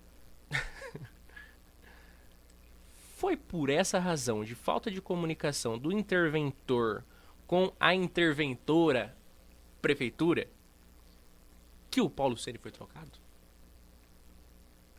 Deixa eu acabar de mastigar claro. a deliciosa batata do Sabino Copacabana, que enquanto você perguntava, eu estava aqui me deliciando com essa iguaria. Foi o time errado aqui para cortar. Não, tranquilo. É, não, não, foi, não foi por falta de comunicação, tá? É, Paulo Sene sempre esteve é, ali com a gente. É, o Mi sempre fala isso nas, nas nas repetições dele que você mencionou ali, é que o, interventor tem, o interventor ou a administração tem o poder para trabalhar. É, ele não só na Santa Casa, mas em todos os setores, ele, ele deixa para o secretário e cobra o secretário e, e, e, vai nesse, nessa toada, vamos falar assim. Então não foi por isso que o, que o seu Paulo o São Paulo acabou hum, se desligando. Tá? É, tinha, tinha um pouco nesse sentido de que ah, o São Paulo segurou para resolver o problema para ele. Porque ele tinha essa autonomia, Sim. ele está lá representando o prefeito e, e, e acabava segurando e não passando essa informação, ah, aconteceu um problema, mas eu resolvi de tal forma e tal forma. Tá? Sim. Ou isso era passado nas reuniões periódicas tal. Uh, e às vezes acontece de. Desculpa. De acontecer algo é, e a pessoa vir para o Mi, vir para o Rodolfo, vir para a secretária de saúde dizendo: Ah, aconteceu e o seu Paulo nem ficou sabendo. E aí, dependendo do, do ocorrido, é, acaba ativando os nervos nervosos da, da, do Mi, meu, de, de, quem, de quem receber a notícia, e acaba tomando uma atitude um pouco mais enérgica para resolver o problema. para resolver em equipe, tá? Uhum. Então, isso, isso acontece, é normal. O São Paulo resolvia dessa forma, as outras pessoas lá dentro da gestão resolviam dessa forma. É, porém, São Paulo já é uma, uma, pessoa de idade, né? É, Sim. É uma idade bem avançada. Ele, ele já vinha demonstrando um, um vamos falar assim, um cansaço, porque judia realmente. É, você disse que que a gente ficou velho, né? Vamos falar assim, eu com 34 anos já canso, eu imagino ele que tinha 70 e, e poucos. Ô, Lu, tá na casa dos 70? Ele tá na casa dos 70, já salvo engano, tá? Desculpe, seu Paulo, se eu estou tornando o senhor é um pouco 50. mais velho. Não, mas é, Tô brincando. é, um pouco mais. Mas é, é, e ele acabou ali em uma das, das vamos falar assim, das nossas, das nossas reuniões de alinhamento, é, falando que, que que, que não iria continuar, que a gente podia procurar outra pessoa, mas deu, deu o máximo possível o tempo que esteve lá, ajudou muita gente, é nosso amigo, não saiu de lá brigado com a gente, foi, foi realmente assim, ó, isso, isso me suga tal. É, ele teve um, alguns picos de pressão, para quem conhece ali, de 24 pontos, então é, é muita coisa, ainda mais para alguém um, de, de, idade avançada, como é o seu Paulo. Então a, a gente acabou nem. Não, tem, um, tem alguns secretários que, que cansam e falam assim: pô, eu vou. Não, você não vai. Então ali a gente acabou não optando por fazer isso para não judiar um pouco mais ainda do, do seu Paulo. Tá? Então é, foi substituído à altura, vamos falar assim. A Cristiane é uma, é uma pessoa espetacular é excelente profissional, é formado em enfermagem, tem, tem experiência em gestão, gestão da Unimed, trabalhou na Unimed, é uma pessoa de, vamos falar assim, de muito trato, é, trato no sentido de que é, ela, ela já me mandou mensagem que eu preciso, você precisa me levar para Brasília, você precisa me levar para São Paulo, que eu preciso ir atrás de verba para ajudar a levantar a Santa Casa, para ajudar a melhorar. Então, então é, é, é, o nosso agradecimento ao seu Paulo, que, que contribuiu e, e não, espero não tão logo, mas ele merece salas lá dentro com o nome dele, pavilhão, que foi uma pessoa que ajudou muito. Eu, por que, que eu brinquei que eu espero que não muito, por, não muito rápido? Porque nós temos uma lei no município que a pessoa não pode ser homenageada em vida. Sim. Então ela teria que, ele teria que estar morto. Então, mas é uma pessoa que, que merece todas as homenagens. Merecia um monumento, São Paulo. São Paulo é o, é o cara ali da, da, da Santa Casa por vários anos, não só na nossa, na nossa gestão, fez um trabalho muito sério. É, e a gente substituiu ele com alguém sério tão, tão quanto ele. E vamos continuar o trabalho que, que a dívida precisa diminuir mais. e sobre essa dívida, Rodolfo, você comentou quanto a críticas uh, de uh, membros do Poder Legislativo de tempos antigos que criticaram quanto por má administração Santa Casa será penhorada. Uhum. E você ressaltou esse ponto. Má administração de quando? Porque alguém não fiscalizou aí hora essa, por isso a dívida deu esse salto. Hoje, a atual administração tem um bom diálogo, um bom uma boa proximidade com o poder legislativo. E não digo com o presidente da Câmara, por mais que seja ele que comande a pauta ali e vai ditar o beabá. Não só com ele, com os outros vereadores. A administração tem uma base dentro da Câmara órfã ou tem uma base da qual a administração se faz presente junto deles dando suporte, dando o apoio necessário, tirando as dúvidas que devem ser tiradas, é, não sei se é, é, contemplando as indicações que devem ser indicadas. Uh, uh, como que funciona nesse sentido? Principalmente no sentido distrital, porque vocês optaram para cumprir uma promessa de campanha de vocês, que era não ter subprefeito, a subprefeitura dos distritos acaba que. Eu não sei, eu penso assim. Entende-se que os vereadores seriam aí os porta-vozes os porta dos municípios a vocês. Principalmente o. Isso, dos munícipes a vocês. Principalmente dos distritos Contreira e David. Foram eleitos aí os, os o David ainda tinha na urna, né? David de Tapinas e o Contreira também sendo de Tapinas e, e também agindo aí pelo distrito. Acho que até por Nova América talvez o Contreira tenha uma atuação até maior, muito por causa do Márcio, né? Que é o presidente do PL, o Contreira é do PL e o Márcio é de Nova América, né? Família de Nova América. Então há esse diálogo desses dois vereadores em específico com o, os distritos ambos. Como que esse diálogo em si? A proximidade, além dos presidentes, a gente viu aí um biênio do Francisquete, ele próximo de vocês, sempre num diálogo, vendo ó, qual é a necessidade, que tem pressa, qual é o mais, mais urgente. E o professor Antônio não vejo uma diferença muito grande de, de presidência dele para o Marcelo. Nesse sentido de que atende principalmente as necessidades do executivo, do o que é a pressa, o que precisa com urgência. E do povo, claro, né? É, sem deixar o povo esquecido. Cumprem com esse papel em si como presidentes. Uh, uh, mas e os outros? A Câmara é composta por nove vereadores aqui, Itápolis, sendo um deles dois, são dois biênios, né? Dois presidentes, né? O Marcelo foi no primeiro biênio e o professor está encerrando aí esse segundo biênio, tá encerrando o primeiro ano do biênio, né? Desse segundo biênio. O diálogo com os vereadores em si, como é? Principalmente a base. É órfã ou vocês se fazem presentes na, na, na legislatura deles como parlamentares? Tá, vamos lá. É... eu, eu vejo um, um ótimo diálogo entre base, vou falar base, depois eu vou eu até nomino as pessoas, e o, e o Poder Executivo. Eu falo isso com muita propriedade porque a mesma, a mesma história, entre aspas, que você falou, ah, é, o prefeito é um pouco diferente, eu falar direto com o prefeito e tal. Sim. Então, eles acabam falando comigo, tá? É, lógico, eles conversam comigo, eles sempre falam comigo. É, vamos falar assim, os assuntos mais, mais delicados eles, eles tratam com o Mi também, tá? A gente junto tal. Mas ah, o Mi está sempre com, com uma reunião a mais, com algo a mais nesse sentido. Então eu, eu, eu acabo atendendo.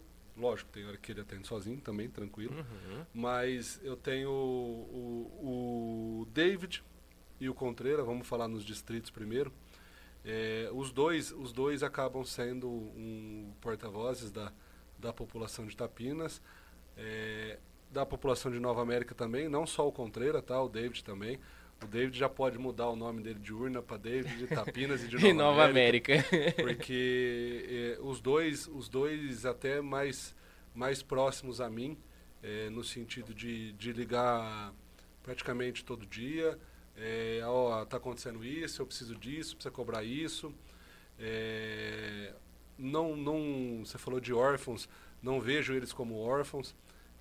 São, são, estão sempre trazendo pedidos da população, é, sempre que possível atendidos. Às vezes vem algum pedido que fala, oh, isso não dá, isso não pode. É, ah, mas faziam, é, faziam, mas não pode. Então, ah, precisa passar a máquina na propriedade do fulano lá dentro. Tá, mas é dentro da estrada municipal ou estrada do, da pessoa? Não, é estrada da pessoa. Ah, não pode, não dá, tal, não tem jeito. Então a gente tem esse, essa, essa conversa ali praticamente diária, David Contreira, um pouco, um pouco mais. É, até porque assim, talvez esse, essa falta do, do subprefeito, do cara do dia a dia, do cara que resolve os pequenos problemas, tá? Uh, apesar de que nós temos os subprefeitos de Tapinas, de Nova América, é, os Batatas da Vida, o Caritá. Os não nomeados. Uh, isso. Uh, as pessoas que a gente deu muito acesso para todo mundo que quisesse vir e falar com a gente sobre qualquer assunto dentro do município.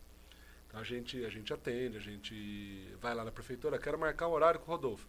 Ah, às vezes a pessoa fala, quero marcar um horário, mas não quero falar o assunto pô, vai matar ele, ele não sabe, né? Ou pelo menos fica sabendo que vai morrer, né? Então, ó eu, ó, eu quero falar com o Rodolfo para resolver um problema X, Y, Z. Tá? A secretária vai, Rodolfo, fulano quer falar com você, tal, marca teu horário e a gente atende. Então essa, essa disponibilidade também acho que ajuda um pouco a, a, aos distritos, vamos falar assim, além da, do, da sede, que é o município. O Guilherme, ele já, ele já é sempre a gente troca ideia, ele, ele, ele vai, ó, oh, eu tô com essa ideia, dá para fazer, o que, que você acha? Vamos fazer dessa forma. É, ele, ele, ele sempre comigo assim, ó, tem isso aqui, vai, beleza. Não, não, não dá, tal. Ah, então beleza, tal.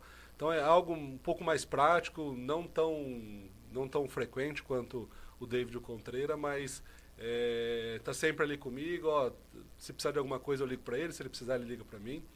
Algumas indicações pontuais e, e, vamos falar assim sempre conscientes que vai dar certo, algo pensado já, algo. Então a gente troca bastante ideia, ele está sempre junto com a gente também. Temos atendido a, a, aos pedidos, às indicações dele. Uh, o professor e o Marcelo já são, são, são duas pessoas, vamos falar assim, um pouco mais ligadas ao Mi. Acredito que até por conta de, de faixa etária, vamos sim, falar assim, né? Sim. Mas também dois, dois parceirões, falando em relação à minha pessoa, tá? O executivo, claro, ótimo, mas em relação à minha pessoa, aprendo muito com os dois, porque eles contam como acontecia antigamente tal. O professor com muito tempo de casa de, de, de vereador, o Marcelo Ficou um tempo, ficou um tempo de secretário dentro da prefeitura também, depois voltou para a Câmara. Todos, todos esses cinco muito conscientes. E a gente costuma falar, inclusive nas inaugurações, que eles são a base, mas eles não falam amém para tudo nosso, não. É, do mesmo jeito que você falou, ah, o Rodolfo não concorda com tudo que o Mi fala e o Mi não concorda com tudo que o Rodolfo fala. Eles também não concordam, bate-boca, discutem. Às vezes, ah, isso aqui não vai passar. É, às vezes vem e fala, oh, Rodolfo, pode falar pro Mi que não vai passar. é, o, o Mi não vai passar. Então, ele é tão próximo. O que é bom para a cidade, que, que a gente entra num consenso que é bom, vai passar. O que não for bom, eles vão segurar, ou vão pedir para a gente mudar, vão, vão aconselhar tal. Então, é, esses cinco são, são braço forte, braço direito. São cinco vereadores que que nos ajudam muito. Essa semana a gente gravou, semana passada a gente gravou um vídeo na Santa Casa é, de um remanejamento de emendas deles que iriam para outras coisas e eles acabaram juntando e falando assim, ó, vamos, vamos, vamos falar assim, modernizar nossa nosso centro cirúrgico dentro da Santa Casa. Eles entregaram um aparelho de 290 mil reais, que é um arco cirúrgico que vai ajudar nas cirurgias ortopédicas. O David, com as emendas impositivas dele, entregou duas, duas macas de, de, de, mesa, de, cirúrgica. mesa cirúrgica, né? maca de, de fazer cirurgia. É, eles, então, eles, eles tendo esse contato um pouco mais próximo, eles trazem muita coisa que a população precisa. Então, ah, tá, tal, tal, tá tendo isso, precisa fazer isso, tal. Eles estão no dia a dia, eles estão mais próximos do povo, tal. É, repetindo, a gente tem essa abertura, mas é, o vereador acaba indo, estando mais na rua do que a gente, né? Então eles, eles nos ajudam muito na gestão. Os outros quatro, é, trato todos com muito respeito, com muito carinho, são seres humanos acima de tudo. É, eu escuto bastante isso, não da pessoa, mas de, de, de um funcionário da Câmara, vamos falar assim para não falar o nome, que os outros vereadores me falam que o, tudo tem custo. Então, se você opta por ser da base, a base vai ter uma proximidade maior com o executivo, então vai ter os seus pedidos mais facilmente atendidos. Sim. É, por, vamos falar assim, por não subir a escada, os outros não têm tanto acesso assim. Eles têm o, a, as, os acessos regimentais, vamos falar assim, uma indicação, um requerimento de informação, tal. Mas subir, sentar na mesa e falar assim, ó, oh, Rodolfo, eu preciso, fulano, precisa que você leve água para ele. Então eu vou levar água para ele com muito mais agilidade do que um requerimento que vai sair da Câmara, que vai ser votado na próxima sessão e depois vai vir para a gente. É, é claro, no, vamos voltar ali para o cristão. um vereador que não é da base vai falar assim, ah, o fulano precisa de um médico. Eu não quero nem saber se ele. Hum. A pessoa vai ter o médico, porque. Se eu, se eu conseguir, né? Voltando claro. lá na pergunta lá atrás. porque a pessoa precisa. Não quero saber se foi o Zé ou o João que pediu. É, é, o cara vai ter a, a, o atendimento que o município tem que dar para ele. Mas, vamos falar assim, a proximidade, o atendimento é diferente, porque o cara está te ajudando. É, você tem é, uma pessoa que te ajuda, que te abraça, que te, que te que ajuda você a fazer o que você precisa fazer. E a outra pessoa ah, que vai contra, que não quer, que, que arruma empecilho, que tal, essa pessoa vai, vai ser mais longe. Então, é, é acho que é tranquilo e é, vamos, vamos, falar assim, faz parte da política, é, é normal. É, voltando a dizer, respeito às pessoas. Mas o, o, a opção política é totalmente diferente do, do respeito. E essa escolha de ser base ou ser oposição se dá da pessoa individual do vereador ou se dá através de, uma, de um pensamento em comum do próprio executivo, no sentido de que, se são cinco os colaboradores aí mais assíduos nas questões do legislativo, sobram quatro. Uhum. Zequinha e Marinho, que integraram o mandato passado. O Zequinha como secretário e o Marinho como vice-prefeito. Juliane e João, que integram o Partido Republicano, partido de grande oposição à sua à, à administração de vocês aqui na cidade. Ser oposição partiu de quem? Ou é um comum acordo? Eu não sei como funciona. É, é, é, Oh. Há essas relações políticas que às vezes me, me, me carece de tentar entender. Como que a gente decide? Sou eu vereador, você é o prefeito. Como que eu sei se você é sua oposição ou não? O oh. santo não bateu? Como que funciona isso? Ou é porque eu sou de, outra, de outro mandato? Como que é esse... Uh, o, o sentar da poeira? Na verdade, assim, Eliseu, existem... Vamos, vamos, vamos usar como exemplo o governo federal. Sim. Governo federal nós temos lá a direita, a esquerda e os partidos. Uhum. Vamos falar assim, alguns partidos de centro, alguns partidos são cinco, vamos falar assim, cinco etapas. Esquerda, extrema esquerda, centro-esquerda, centro, centro-direita e direita. Sim. Então, mais ou menos isso. No federal, é, muito da, da base e não base está dentro do partido. Então, lá é negociado cargos, alguma coisa nesse sentido, para o partido, tal, tal, tal. E, e, ah, esse partido integra a base, esse partido é da oposição, com raras exceções, vamos falar assim, independentes, Sim. como era Jair Bolsonaro enquanto deputado. Tá? Uh, mesmo o partido normalmente já sabe que essa pessoa, ó, eu estou indo para o seu partido desde que eu possa ser independente. Sim. Então isso acaba acontecendo normal. Numa cidade pequena, onde, onde são poucos vereadores, a proximidade é maior, num, pelo menos assim, eu não tenho visto o partido interferir muito na, na, na, na, na ideia de base ou não base, tá? É... Nossa base tem quatro partidos, né? Vamos falar assim, dentro da Câmara. Que é o PL, uhum. o Contreira, Contreira, o PP, que tem o David e o, e Guilherme. o Guilherme Hernandes, o Avante, que é o Marcelo Francisquete, e o Podemos, que é o, o professor, o professor Antônio. Antônio. É... Mas os partidos, pelo menos na base, não influenciaram em nada. Eles optaram por estar com a gente. Nós não demos cargo para nenhum deles. É... ah, o Márcio está no SAI. O Márcio está no SAI, mas se o Contreira quiser ser da oposição, ele pode ser. A opção é do Contreira. Tá? Não é porque o Contreira vai para a oposição que o Márcio vai ser mandado embora SAI. Entendeu? O Márcio foi contratado porque era uma pessoa técnica que viveu 12 anos ali, sabe? A, a prefeitura tem muito disso, né? Não tem um histórico. Então, o histórico é o Márcio lá, o cano passa aqui. Então, ele sabe tal. É, brincadeiras à parte nesse sentido. Ele, ele, é, ele é uma pessoa que, que conhece ali, que viveu boa parte da vida ali. Então, foi escolhido nesse sentido mesmo, de ser mais técnico do que político. Então ele, a, a, nossa base foi formada dessa forma. Agora, por que da oposição ter sido formada, da, da, eu não sei, tá?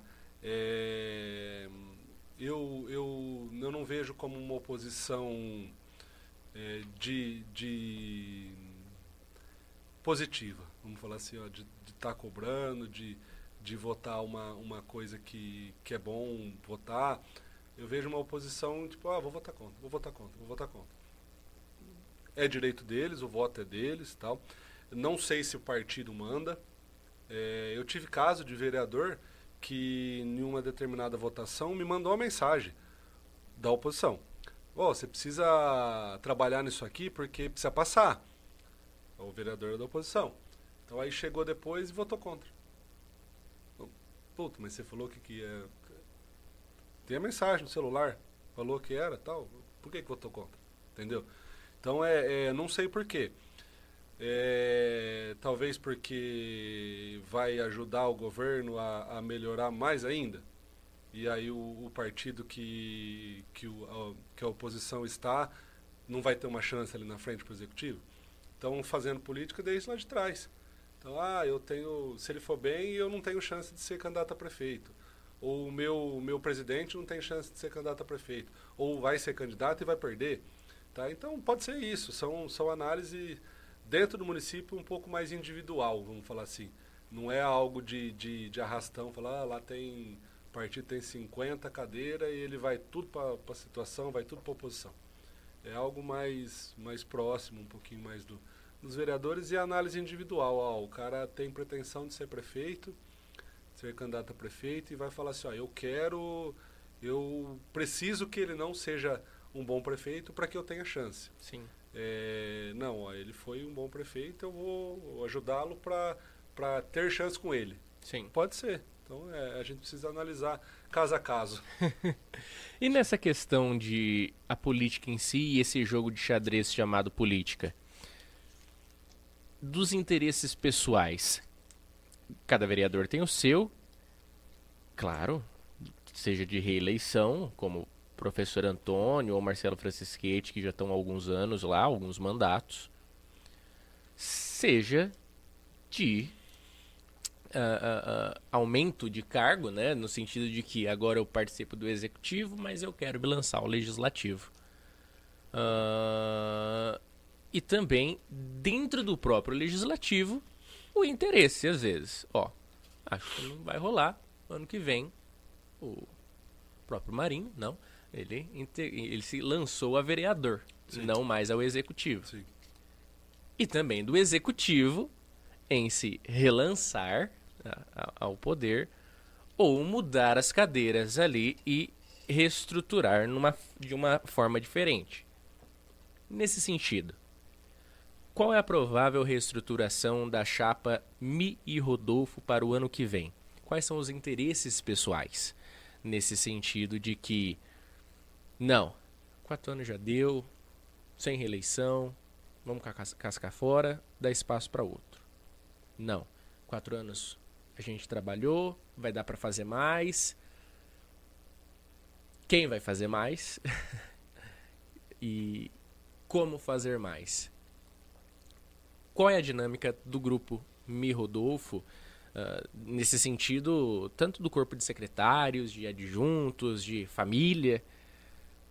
Existe uma opinião uh, concretizada ou está longe das eleições? Eliseu, é... existe uma opinião de continuar trabalhando por Itápolis. Tá? É, isso dentro do mandato, pensando em mandato. E isso eu estou respondendo o grupo, tá? Uhum. Não o Rodolfo. É, e existe dentro do mandato a, a, o foco no trabalho. Nós temos aí em torno de 18 obras ainda em, em andamento para ser entregue, vamos falar assim. É, então a gente precisa a gente precisa focar muito nisso para que a gente dê conta de, de entregá-las dentro do prazo. Sim. Então, esse, esse foco um pouco maior dentro do, do da, da, nossa gestão. É, vi que o Mi respondeu isso em algum, em algum questionamento da imprensa e eu acabei não respondendo, mas é, é, é a mesma situação de, de, de foco no trabalho realmente para fazer acontecer, pelo menos ali, vamos falar assim, até dezembro, janeiro, que é onde a gente vai começar a ter as definições de vai mi, vai Rodolfo, vai mi Rodolfo, vai mi sem o Rodolfo, vai Rodolfo sem o mi, ou sei lá, até a possibilidade, vamos falar assim, vamos inverter. É, mas acho que um, um trabalho, um trabalho que está dando certo, que está acontecendo, é, não pode parar. Então tem a, a, é, eu tenho essa consciência e a população tem que ter essa consciência de que é, a equipe, o grupo tem que continuar para que é, as coisas boas continuem acontecendo, as melhorias continuem acontecendo. A gente sabe que tem muita coisa ali para ser feita ainda. Temos que, que reformar a, a estátua de Valentim Gentil. então, então a, a continuidade é necessária, talvez com, com, com um pouco de mudança, mas é, é, é necessário o, o prosseguimento para que o trabalho se perpetue. E olhando, analisando friamente, eu fiz a cobertura das eleições uh, dessas que passaram, né? As gerais de uh, presidente, governador, Sim. essas coisas, deputado. Lá na primeira FM. E acompanhei pelo rádio a apuração que vocês foram eleitos. Se Deus quiser, e o Bilão convidar, a gente vai, a gente vai ajudar no que vem na apuração das eleições municipais. Aí, ouvindo pelo rádio, eu tive a impressão de que Itápolis, tive a impressão não, isso acontece de fato. A gente pode ver mesmo pela, pela própria eleição do Lula aí. O Brasil se divide num meio, onde a parte norte-nordeste é mais voltada ao PT e a parte sul-sudeste e é mais voltada aos partidos centro-direita, direita. A gente pode ver isso com o Zema em Minas, do Partido Novo, o, o próprio Tarcísio aqui, de, do Republicanos, que é um centro-direita. A gente tem mais ao sul dois, uh, uh, os governadores que eu não lembro o nome, à direita, o Ratinho no Paraná, de uma centro-direita. Eduardo Leite, Rio Grande do Sul. Eduardo Leite, do Rio Grande do Sul. Uh, de Goiás é o coisa lá, o. Muito bem avaliado, viu, era, Pelota? Era o Caiado, agora não sei É se o Caiado ainda, é, é o Caiado. Caiado.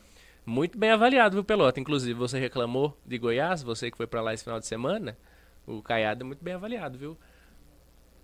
Fala aqui no meu ponto que eu não vi. Cidade dos Dinossauros. Você não falou no microfone, mas você falou de Cidade dos Dinossauros. Passou a divisa não tem o quê? Passou a divisa não tem internet, não tem sinal. oh, eu fui, fui duas vezes para Brasília. Sai de São Paulo, o celular não funciona. Ah, é? Fiz duas vezes de carro, né? Uhum. É, eu fui outras vezes. Da... Passa São Paulo, hora que beira Uber, Uberaba, dá, uma, dá um sinalzinho, aí cai. Putz. Aí o beira Uberlândia, dá um sinalzinho cai. A hora que entra em Goiás, a hora que chega lá perto de Brasília mesmo, que. Nossa. Porque você não passa em nenhum centro, vamos falar assim, populacional de, de Goiás, né? Porque lá em Goiânia é lá do outro lado, né? Brasília você passa mais por aqui. Sim. Então é, é o sinal é feio mesmo, viu? o Pelota ficou puto da vida, mas temos aí o nosso centro-oeste, o nosso sul e sudeste mais voltados à centro-direita e à direita. Norte e nordeste mais voltados à centro-esquerda e esquerda. Itápolis se dividiu também, talvez não tanto quanto o Brasil, né, que ficou mais nítido quando a gente vê os gráficos coloridos, né? a gente vê um Brasil bem dividido. Porém, Itápolis não se dividiu tanto. Mas o segundo lugar das eleições que vocês ganharam foi muito bem votado, principalmente na zona sul da cidade. A zona menos. Uh, uh, uh, a zona mais desprovida de riqueza, de infraestrutura, querendo ou não. Enfim.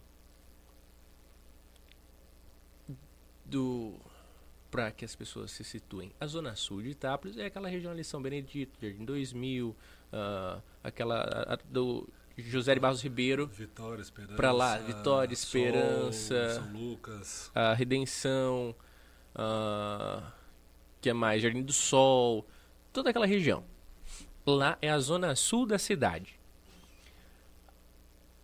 Agora, vocês tiveram uma, uma, uma, uma ênfase no número de, de eleições, principalmente nas escolas aqui. Malé, Valentim Gentil, nas escolas mais do lado de cá.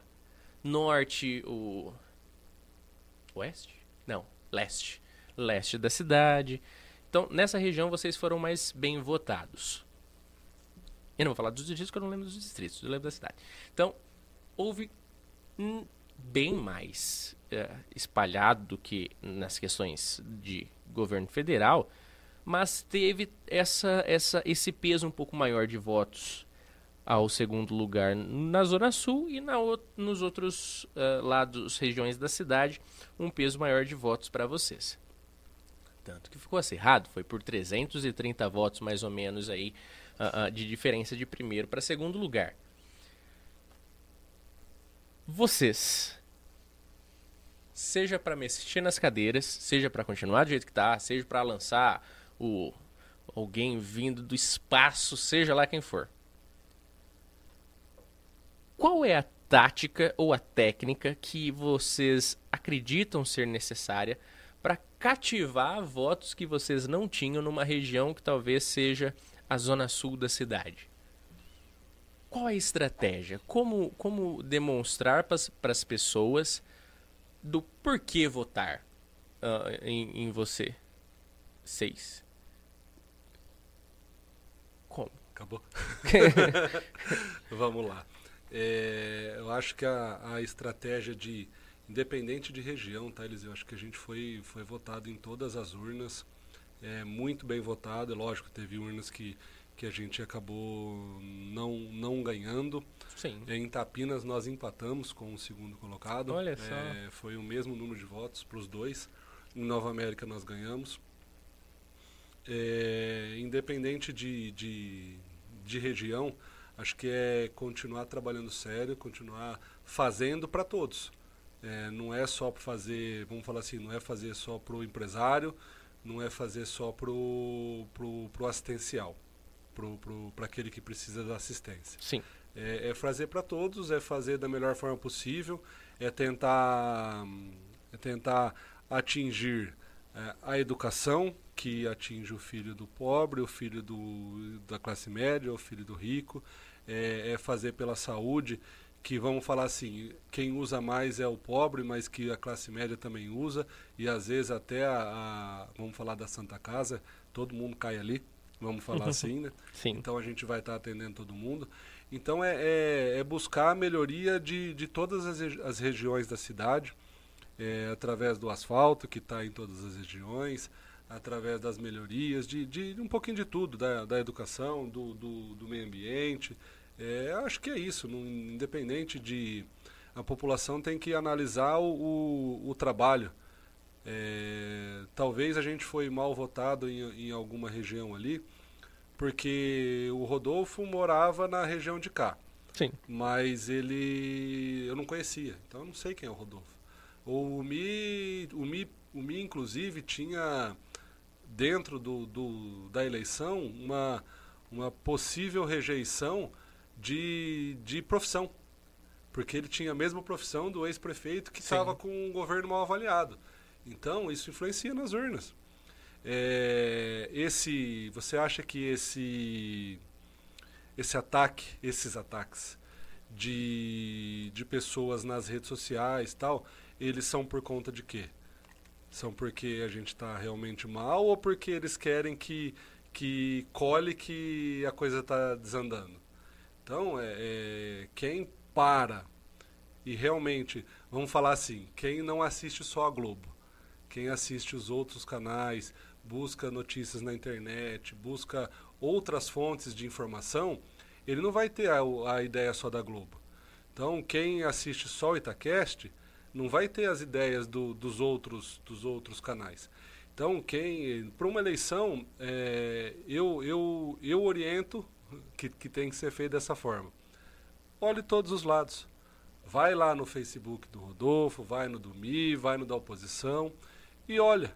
E aí assim, nossa, mas isso aqui está falando que o Mi fala que foi ele, o outro fala que foi o outro. Vai nos documentos. Olha os documentos, se o Mi está mentindo ou se o outro está mentindo. Então é, é, a gente tem que ser muito consciente nesse sentido. Olhar o que realmente está acontecendo, olhar a verdade dos fatos. Então, realmente a verdade dos fatos, não a verdade que nos contam. Porque tem. Eu vejo. Eu vejo. É, é, é da gente, é do ser humano. De. Ah, isso aqui não, não, não, não tá ligado a mim, não me influencia. Deixa aí, não vou ver. E aí a gente perde para aquele que está preocupado só em influenciar e não e atrapalhar, vamos falar assim. Sim. Então, nesse sentido, acho que eu respondo o que tem que ser feito. Eu continuar trabalhando, me continuar trabalhando e o povo analisar lá na frente se, se caso isso aconteça, a gente merece uma segunda chance ou se não merece e, e, e a gente faz igual o governo federal. Sim, se é que deu para entender. Devolve o Brasil pros. E agora, Rodolfo, antes de você concluir essa frase que pode ser polêmica. Não, não já está concluída a frase. Vocês batem muito numa tecla que é obras. Obras, obras, obras, obras. Tantas obras? Vai entregar tantas obras? Não sei o que lá de obras. Obras que aprendemos com o Odebrecht, que é a melhor forma de se desviar dinheiro. Há suspeitas, Rodolfo? É claro que você vai falar que não, você não é besta de falar no programa ao vivo. Mas, se há suspeitas da população, como a gente pode sanar essas dúvidas? Porque a gente pode. Dúvidas acontecem, não? É normal que aconteça. Se o meu vereador é um de oposição, que eu posso estar tá dando munição só para ele bater ao invés de me dar a informação que eu quero, ou se ele é situação e queira amaciar para nem dar pano para manga. Como eu, munícipe, posso tirar a dúvida? Pô, sei lá, banheiro lá, que deu o que falar, na praça. Acho que foi 300, 500? 128. 528. 128. Ah, cento... Oi, errei. Tá errando Cento... Desculpa. desculpa, desculpa. 128. Se eu achei caro, como eu posso tirar a teima? Pô, será que essa empresa é de algum cunhado do Mi? É de algum amigo do Rodolfo? É de alguém que era do Brasa lá com o Rodolfo e ele tá favorecendo? Será que, que os materiais comprados, se foi a parte, Será que o sogro do Rodolfo tem sociedade nessa loja? Como, ou se o, algum secretário é, é ligado a algum secretário de alguma forma, direta ou indireta? Como eu, munícipe, posso tirar a dúvida se é essa busca pela verdade, deixar de assistir a Globo apenas e buscar de fato a verdade, em um mundo onde a gente vive de diversas narrativas, como eu posso construir a minha narrativa ba baseada em fatos? Como eu, munícipe, cutuco a administração para ter essa informação que que que sanei, sane, que sacie minhas dúvidas. Tá. Me perdi aqui, né? Vamos lá, ó. É, realmente é uma é uma das, da, das formas que, que a gente viu, viu de desvios é, a parte de obra. É, vamos falar assim, a longo prazo, é só olhar a análise de Tribunal de Conta e Ministério Público, porque o Tribunal de Conta e o Ministério Público estão em cima o tempo todo do que está acontecendo, do porquê está acontecendo, o que, que é isso, o porquê disso. Ah, eu acho que o banheiro está tá superfaturado. Super é, realmente, se você olhar a compra da caneta, Vamos voltar na caneta. Essa caneta, o Rodolfo comprar, ela custa dois reais. Se o município comprar, ela vai custar cinco. Por quê? Porque o empresário ele tem que cumprir alguns requisitos. Ele tem que estar com todos os seus impostos em dia, porque o Rodolfo vai lá, vai pedir, o cara vai vender, eu vou pedir nota. Não vou pedir.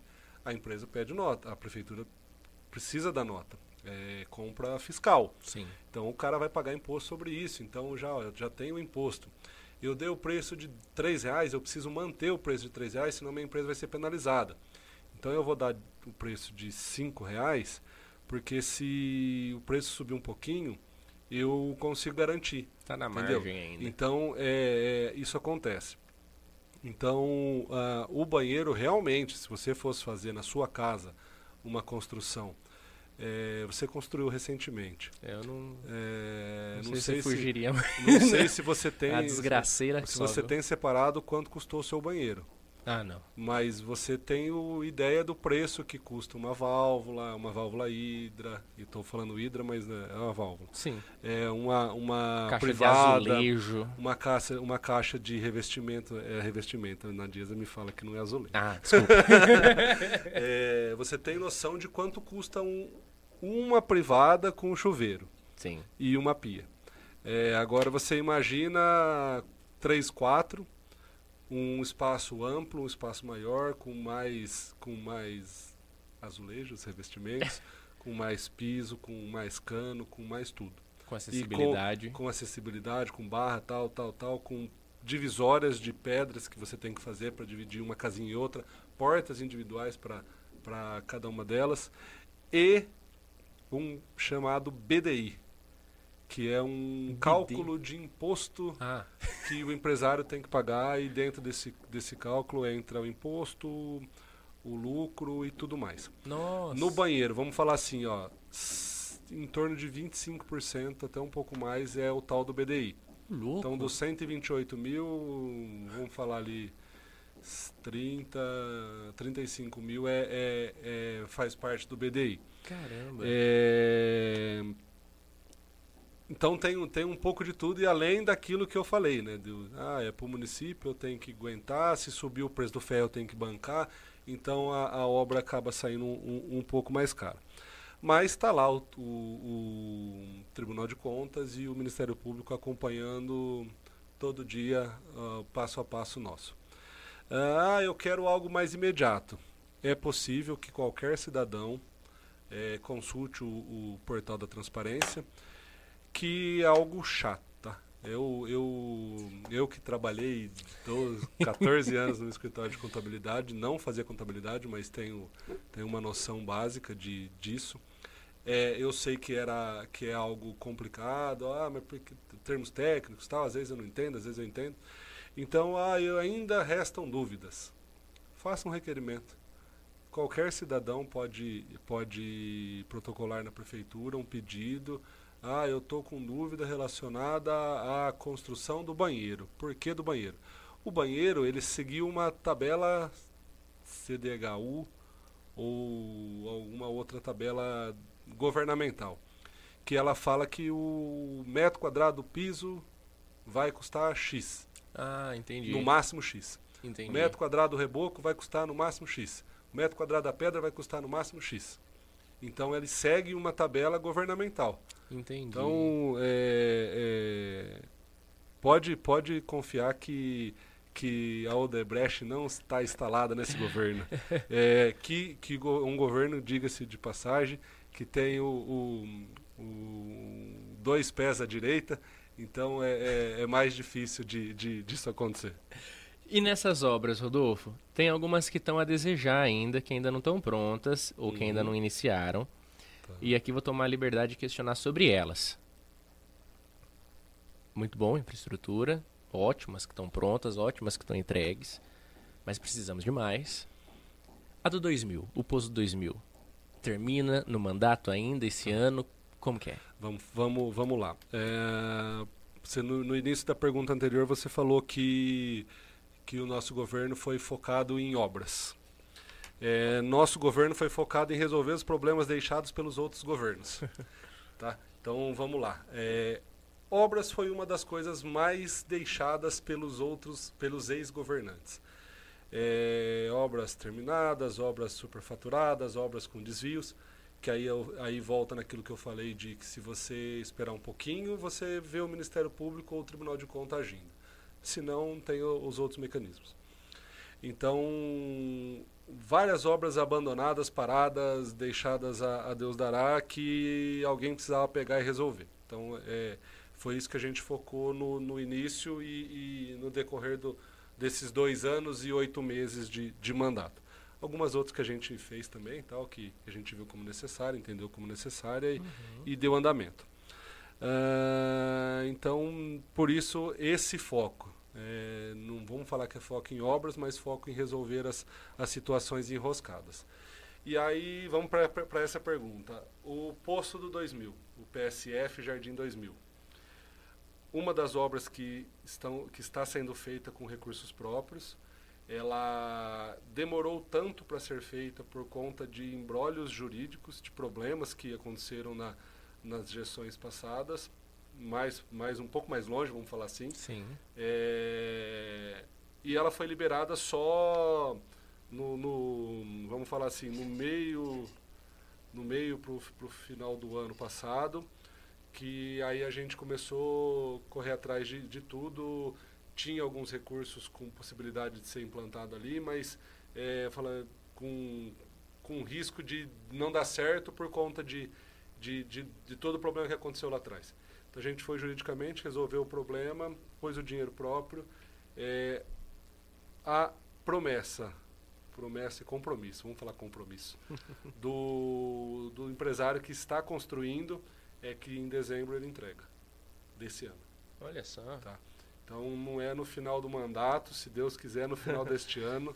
É, nós vamos soltar fogos luminosos para não fazer barulho é, de felicidade que no começo do ano que vem a UBS estará pronta. Eu assustei, para falar a verdade. Eu fui lá ah, num um mês, um mês e meio atrás. Eles estavam com a maquininha abrindo o alicerce. Eu fui lá essa semana, está respaldado. Respaldado, para quem não sabe, é quando termina a parede e começa a laje. Então ela está na altura da, da laje, eles já vão começar com a laje. Ele falou que dentro de uns 10 dias, se a gente for lá, 10, 15 dias, ela vai estar tá com, com o contrapiso feito e a laje colocada. Olha então só. Eu, eu acredito que até dezembro o PSF Jardim 2000 vai estar tá atendendo a população com o médico da família, que é um médico de 8 horas, com o pediatra, que vai cuidar das crianças, com o atendimento odontológico, que já acontecia ali, também vai acontecer, é, e o espaço do, do Promiocárdio, que é um programa de que é do nosso governo, foi uma verba do Tiago Auric, o deputado estadual que, que é do PL é, e foi apoiado pela gente no, durante a campanha, que enviou um valor para a compra de aparelhos de exames cardiológicos. Então ele, esse, esse programa ele vai ser implantado dentro da UBS Jardim 2000.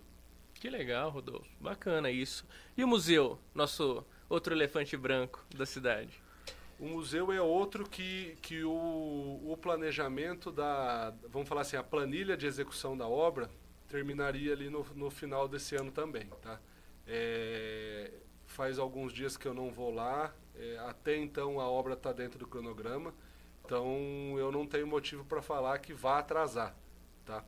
É, pode ser que começo do ano ali a gente consiga trazer o acervo de volta para aquilo que, que foi deixado, né? Sim. É, de volta para o museu para muita gente fala para mim meus filhos não foram eu ia todo final de semana eu ia na missa depois ia no museu tal é, para que eu possa levar meus filhos para conhecer um pouquinho da história de Itápolis eu preciso viu Você eu nunca conhece, fui eu fui eu fui bastante pregava bastante peça na, na batina do Pataralo meu Voltando Deus. ao Pataralo, tinha uma batina dele com, com um chapéuzinho, aquele chapéuzinho de Padre Cícero. O Saturno. Redondinho com, com, com, Sim. A, com o arco, né? E eu escondia atrás, na época eu era magrinho, né? E aí, a hora que as pessoas entravam, eu balançava o chapéuzinho dele, assim. Então eu era o, o menino atentado do museu. Ressuscitando o Padre Taralo, meu Deus do céu. E a Câmara Municipal, Rodolfo? Quem que vai construir? Câmara Municipal é, uma, uma ideia de Marcelo Porto Francischetti. É, veio conversar com a gente no início do mandato ainda, dizendo que tinha o, o, o sonho de tirar a Câmara do aluguel e, e, e colocá-la num, num prédio próprio, construído especificamente para isso, pensado para ser um prédio do Legislativo. É, nós compramos a ideia, ele conversou comigo e comigo, a gente comprou a ideia, ele falou, ó, tem, o, tem o repasse que eu faço no, do, do, do décimo do, da Câmara, que eu repasso de volta, e eu uso esse valor para construir.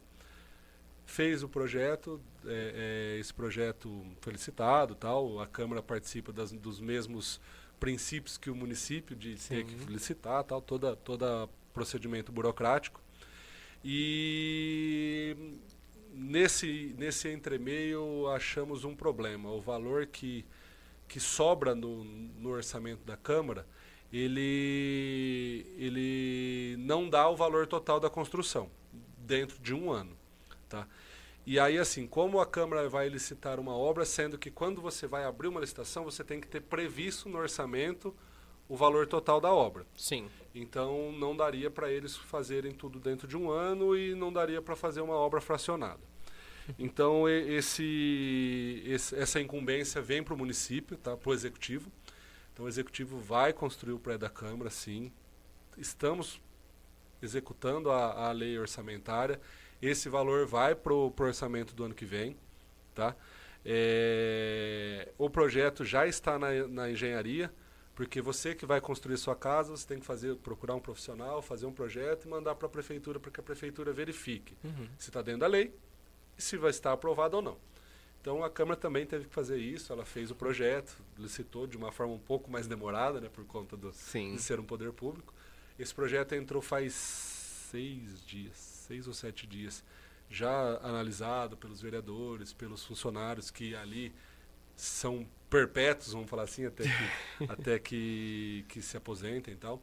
É, a, analisado, aprovados por eles, veio para a prefeitura, se tiver algum ajuste, se não aprovado, é, já está apto a, a, quantificar dentro da tabela, tá? Uhum. Vai ser uma construção que vai falar, ah, eu fazia três prédios. Tá, fazia, mas o poder público não faz. E, e vai ser executado. Tá? Não, a, a sede da AIA não foi demolida em vão. Por favor, senão vou ficar louco, viu? Castelinho. Castelinho, processo de finalização da licitação, é, fazendo parte da demora das compras é, tem prazos de recursos, e aí, passados esses prazos, prazo de contrato e tal, então essa obra também já está licitada, não sei nem quem é a empresa que ganhou, se é alguma que está aqui, se é alguma que não está, porque as, as empresas elas acabam baixando um pouco mais o preço, porque, por exemplo, ah, eu estou construindo o museu, e eu já estou com a minha equipe aqui, eu já estou com as minhas ferramentas aqui, eu já estou mobilizado, que a gente fala. Sim. Então ele acaba pegando outra obra porque já está tudo aqui, ele não tem essa logística de, Sim. sei lá, uma empresa de São Paulo trazer todos os equipamentos para Itápolis. Então, eu não sei qual empresa que é, mas pode ser que seja alguma das que, das que estão na cidade, aguardando prazo de recurso e, e execução para iniciar da AF e tal. E o Mirante do Padenir? Mirante do Padenir. Aí é uma, é uma obra do MIT. Tá? O que é o MIT? O que é o MIT? MIT é Município de Interesse Turístico. O governo é. do Estado de São Paulo tem um projeto, criou-se um projeto lá atrás, na época que Alckmin era governador Nossa. do Estado, é, que, que cadastra municípios de interesse turístico. Sim. Então é, foi feito um processo. Esse processo ele, ele é apresentado junto à Secretaria do Estado de, de Turismo é analisado se existe algo de interesse turístico nesse município. Cumprido alguns requisitos, todos os municípios de interesse turístico vão receber a verba. É, nós fizemos ali atrás a Praça José Fortuna, que na verdade está em execução, não sei se estava nas suas próximas perguntas aí, mas a Praça José Fortuna é um MIT, é uma verba do MIT de 2021 que foi licitado durante, duas vezes, nenhuma empresa veio participar. E aí nessa terceira licitação a, a, a, empresa que está executando lá, ela, ela veio participar, acabou ganhando a licitação e está executando a obra. Então, verba do MIT, Praça José Fortuna, projeto nosso, 2021. É, colocamos a Praça José Fortuna em Pitangueira, porque era dupla. Essa praça ela vai completar o complexo Teve muita gente que falou, outra praça. É outra praça, mas é uma praça que conta a história de, um, de, de uma dupla que levou o nome de Itápolis para o mundo. Sim. Que vai dar uma infraestrutura de convivência para a população, por quê? É, nós temos o lago, construído em 96, se a minha memória não falha, não fale. É, pelo Juca, na época. Uh, se não foi 96, foi entre 96 e 2000. É, junto com o Parquinho das Crianças. O Parque das Crianças, que é um de frente para o outro, não tem um banheiro, não tem uma infraestrutura de, de, de resguardo, vamos falar assim. Sim. É um, foi um ótimo complexo, tal. Inclusive é outro lugar que precisa de melhorias, como o, a estátua do, do, do Valentim Gentil. É, mas ali esse complexo ele vai dar, vai trazer os banheiros, vai ter nesse num paredão desse banheiro a história, a cronologia da história de vida do, da dupla, é, desde o nascimento até o seu falecimento, com, com os pontos principais. É, uma passarela que liga parquinho com a praça, então os pais vão ficar de cabelos brancos de, das crianças quererem atravessar de um lado para o outro do rio, mas é uma integração para que usem o banheiro, para que tenham esse acesso e ali há um pequeno espaço de, de apresentações ah. a céu aberto, é, mas que era algo que, que se fazia antigamente. Alguém sentava com um violão e as pessoas sentavam ao redor. Então, um, um saudosismo nesse sentido de, de trazer isso à flor, a, a flor da pele novamente, tá? Então, voltando ao Mirante, do, a mesma empresa que está fazendo a Praça José Fortuna é a mesma empresa que ganhou a licitação do Mirante. Não começou ainda, já teve a, a EF emitida, tá? Para fazer as duas obras. Ela está totalmente dentro do prazo, mas ela tem a parte de demolição ali da, daquele prédio antigo. E nós estamos tendo a quermesse do Divino Espírito Santo com a, com a barraca montada ali na, na na, no calçadão. no calçadão. Então, e ele tem a revitalização do calçadão também. Então ele vai esperar o término da quermesse, que acontece neste domingo com o leilão do gado. Então, se você gosta de gado, vá na quermesse, participe na, no sábado à noite, no domingo o leilão do gado, almoço e tal. Então, vai lá prestigiar. E aí, a partir de segunda-feira, a barraca desmontada e a empresa começa a obra também do mirante ali no meio do calçadão. Duas verbas do MIT, Mi Regiane Rodolfo, verbas, tá? Deu para entender. é, não tem outro pai, tá? O DNA tá feito. É... E vai demolir tudo ali, aquele, aquele imóvel ali que. Até, até o início do hotel. Que legal. Se você olhar. Da... Vai acabar aquela escadaria das drogas. Aquela escadaria, na verdade, ela vai ficar uma rampa de. com acesso visual vamos falar assim. Não ah. vai ter mais um, um platô onde, onde as pessoas podem ficar escondidas, vamos Sim. falar assim. É, vai ter uma estátua do, do Monsenhor Ednir, em, provavelmente em tamanho real. É, com chitão. Com chitão. A, a, a estátua será uma doação de, de... Ah, vai ser doado? É, a estátua não, não consta no projeto, tá? Ela, a obra em si é a escadaria, a revitalização do, do, do, do calçadão. do calçadão e a oração de, de, de, reconhecimento das virtudes dele na parede e algum, a parte de, de jardinagem e tal. E a estátua, é, ela, ela seria feita posteriormente. Algumas pessoas já, já se propuseram a, a fazer um, um juntadão aí e fazer uma estátua pro, aí sim. em tamanho real. Inclusive, o Padre Leonardo me passou um exame do, do, do, do Monsenhor Ednir com todas as medidas Meu Deus! peitorais, braço. Então, acho que vai ser, vai ser fidedigna. Que legal, que legal, pô, bacana isso, hein? Então, o Mirante é a Praça José Fortuna. Tem mais pórtico ou monumento? nas ah. nossas vicinais de entrada? A, a princípio não. É, nós temos três monumentos que, eu, que está para ser instalados, vamos falar assim. É o Eu Amo Sorvete e Eu Amo Itápolis. Um vai ser colocado em frente, do lado do Coreto. Uhum. A base já está pronta. Quem passar ali na praça falar, o que, que é esse negócio diferente aqui? É a base de um deles. Eu não vou lembrar se é o do Eu Amo Sorvete ou se é o do Eu Amo Itápolis, mas é um dos dois um na Praça do São Benedito e na, no Parquinho, no Parque Ecológico, que tem... Ali beirando a Avenida, Bra- a Avenida Portugal. Portugal. Em frente à Avenida Portugal, de fora a fora ali, aquela... Um é ali e o outro eu também não lembro onde é. Mas são três, três monumentos. Se eu não me engano, alguma coisa para Tapinas e Nova América também nesse sentido. De eu amo Itápolis, tal, algo instagramável. Que legal. Tá. Então, mas isso já está já tá adquirido e, e só vai ser só está esperando a base nesse caso já está pronta para vir instalar. Entendi. Tá. Essa ponte aqui do lado. Esqueci o nome da avenida ali. Ponte da Amaral Francisco Lira. Amaral Lira. Francisco Portales. É, a- na verdade, a ponta da cabeceira, a cabeceira da ponte, vamos falar assim, né? É, nós estamos com, com, com projetos. Na verdade, assim, não é nem um projeto. Algumas, algumas empresas vieram analisar para saber se é algo, porque dentro da compra você tem um, um limite de 33 mil para compra direta, hoje no- na lei antiga de licitação, que é a que a gente está usando ainda. É, e acima disso entraria como uma, uma licitação. Uhum. Então, se for algo simples, a colocação disso, disso, disso e tal, e fazer a laje, está dando o valor, é, vai ser compra direta, vai se resolver um pouco mais rápido.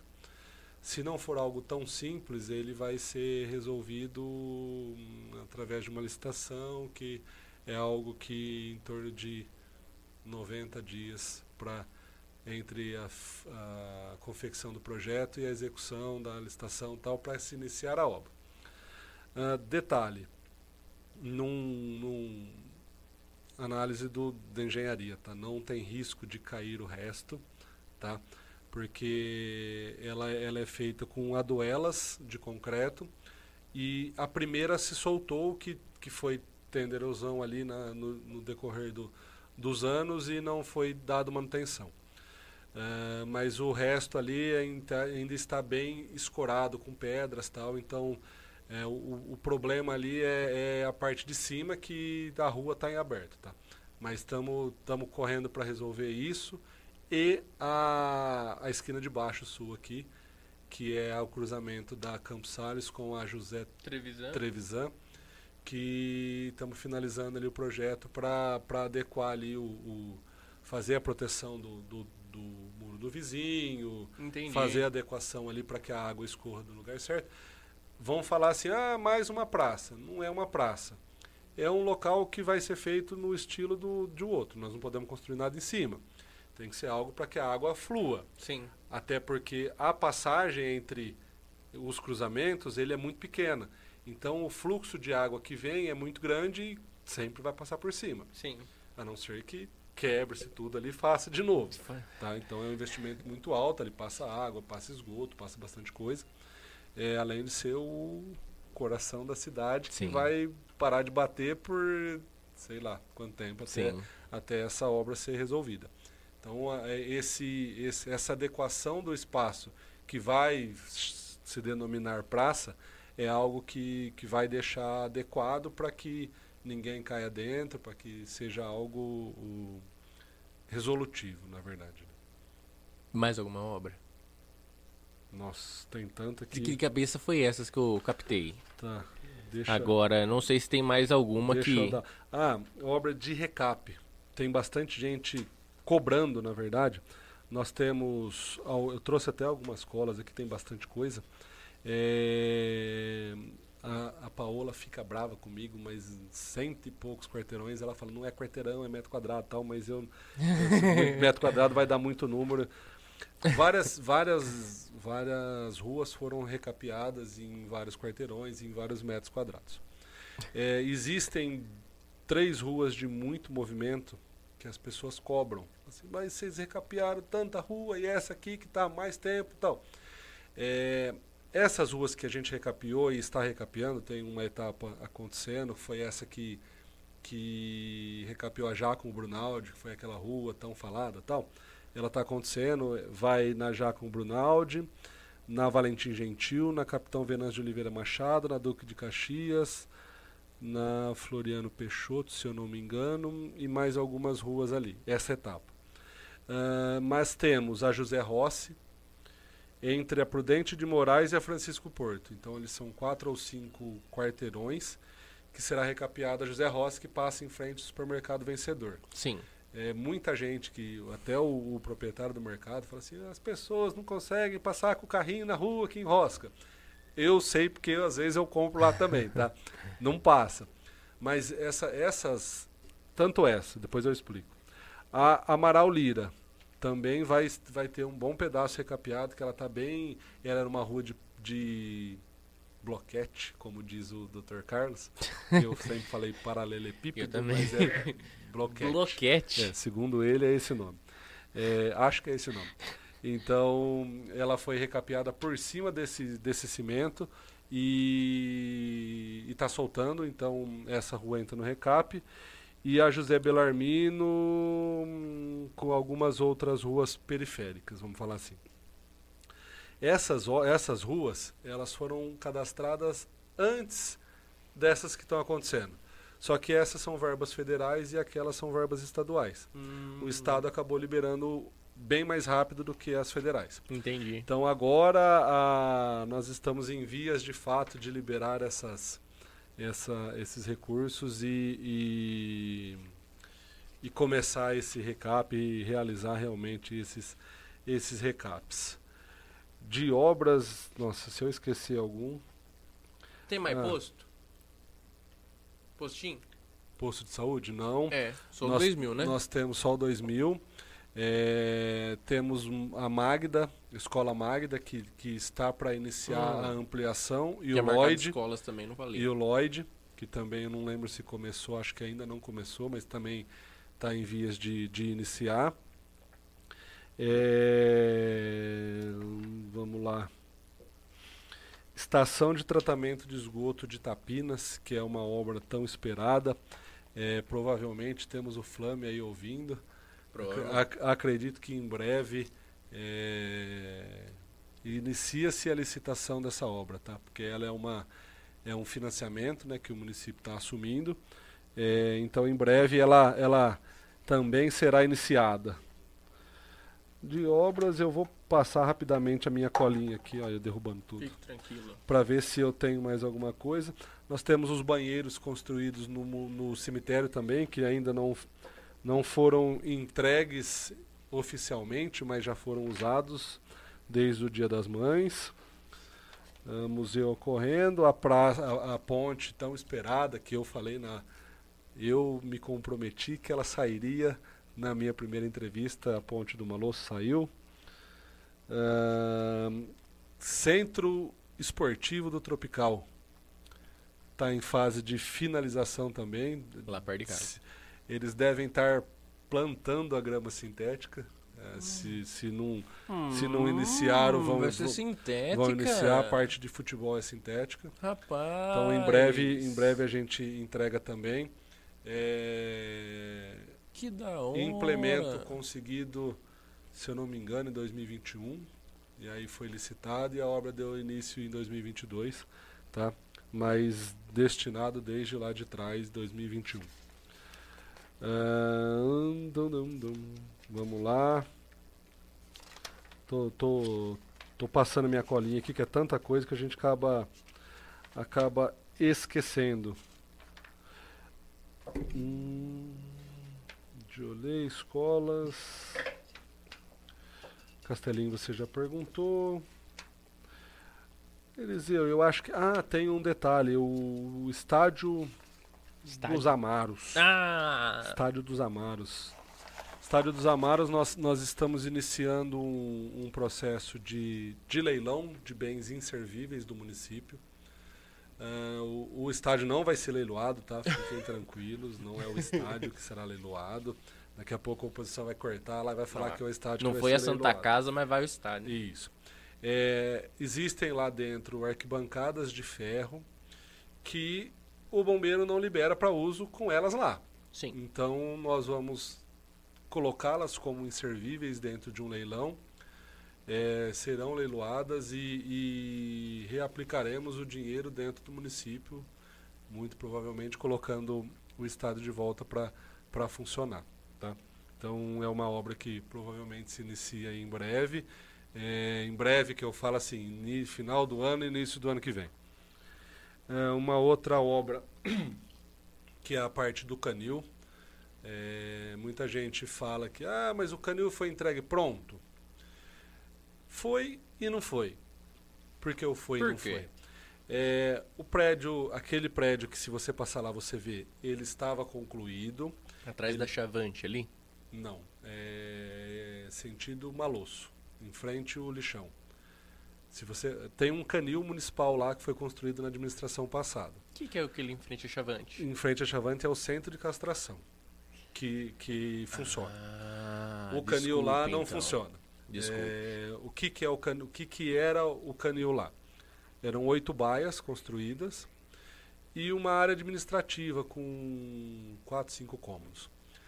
Ele, esse prédio estava concluído com parte elétrica, parte elétrica com fio, com tomada, com lâmpada, com, com tudo. Vidro, porta, janela, telhado, tal. É, a parte elétrica parava na parede externa. Ele tem 200 metros praticamente até no poste de energia. Então essa energia não estava ligado lá no poste. Uhum. E o esgoto desse prédio, que tem banheiros e tal, ele estava ligado a, vamos falar assim, a 20% do total onde ele tinha que ser ligado para se jogar num local adequado. Uhum. Então ele estava pronto, mas não estava pronto. Entendi. Tá? Nós temos uma lei municipal que um, um prédio público não pode ser inaugurado sem que ele esteja pronto. Sim. Então ele não foi, não foi inaugurado oficialmente pela lei. É, e ele não foi colocado em funcionamento porque é um imóvel, no, no decorrer do tempo, foi furtado muita coisa, fiação e tal. Então ele, ele, ele não estava adequado para aquilo que ele, ao qual foi falado que ele se destinava. Sim. Então agora a gente está iniciando um processo de ampliação da parte de, de abrigo de animais É, e também provavelmente voltando aí o, o pet container que a gente tinha conquistado um pet container que é praticamente um hospital veterinário e o governo tinha descontinuado esse projeto. Nós já temos um, um parecer positivo de que muito provavelmente esse projeto vai voltar. Então ali vai ficar um complexo de atendimento é, na verdade, um centro de proteção à vida animal, Hum, que vai atender o, o animal maltratado, que vai ter um atendimento médico veterinário e tal. Então, outra, outro, outro projeto de construção que, que acontecerá nas próximas, na- nos próximos meses ali. Eu acho que de obra é isso. E uma última pergunta antes de eu mandar os abraços. Pergunta que mandaram aqui.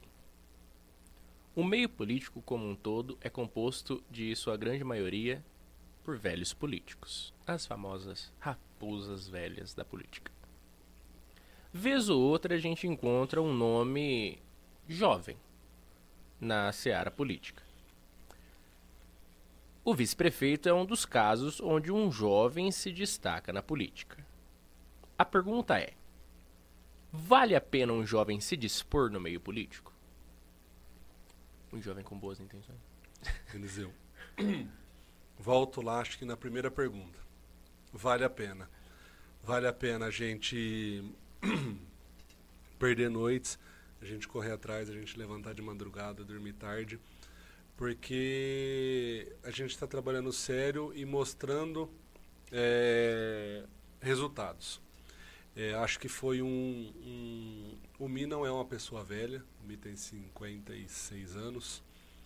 É, eu tenho 34. Para o meio político, sou novo, apesar de que muitas pessoas novas têm surgido nessa. né, nessa não é uma carreira nessa vida, né, nesse, nesse trabalho, nessa, nessa dedicação política ali, vamos falar assim. É, então acho que vale a pena sim, porque o, o jovem ele tem a dinâmica diferente, ele tem uma interação diferente. É, o que tem que ter no jovem? Tem, vamos falar assim, eu tenho uma base cristã, moral tal. É, o jovem tem que ter essa consciência de que ele vai entrar num, num ambiente que pode ser que seja hostil, pode ser que não seja. Pode ser que seja um ambiente de bons amigos, No meu caso, é, eu tive a sorte de, de já entrar num, num. Estou falando aqui assim, mas já entrar no local onde eu escolho quem está comigo. Sim. Então, talvez quem entre no lugar onde ele não possa escolher, ele vai ter um pouco mais de dificuldade. Mas é, é, se a pessoa tiver propósito, se a pessoa tiver princípios, é, ela vai se destacar e vai fazer algo bom. Então, acho que quem é jovem, que gosta, que, que tem a interação, tem que realmente é, dar sua contribuição. Porque se a gente deixar sempre para os mesmos, a gente não vai ter mudança.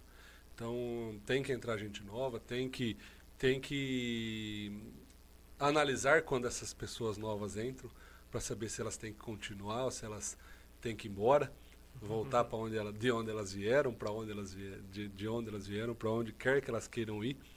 É, mas entrar sim, é sempre uma, uma oportunidade de, de, de mudar e melhorar aquilo que, que, que a gente vive. Até porque, assim, se eu tiver um senhorzinho de, de 80 anos, é, ele vai fazer o bem? Vai fazer o bem. Só que ele já fez muito bem. Então aí eu tenho um, um mais novinho que nem o Rodolfo, que tem muito, pelo menos espero que tenha muito a viver, e tem, tem que deixar o legado para os filhos e, e então tem que pensar um pouco mais ali no, no, no próximo. E aos boas noites. Aos boas. Uh, aos boas. Eita, respira, Agora respira. mande os boa noite para as pessoas que mandaram boa noite.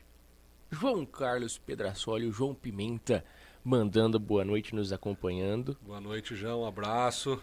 Gabriel Mazo Puzzi. Gabriel Mazo Puzzi, um menino de 14 anos, né?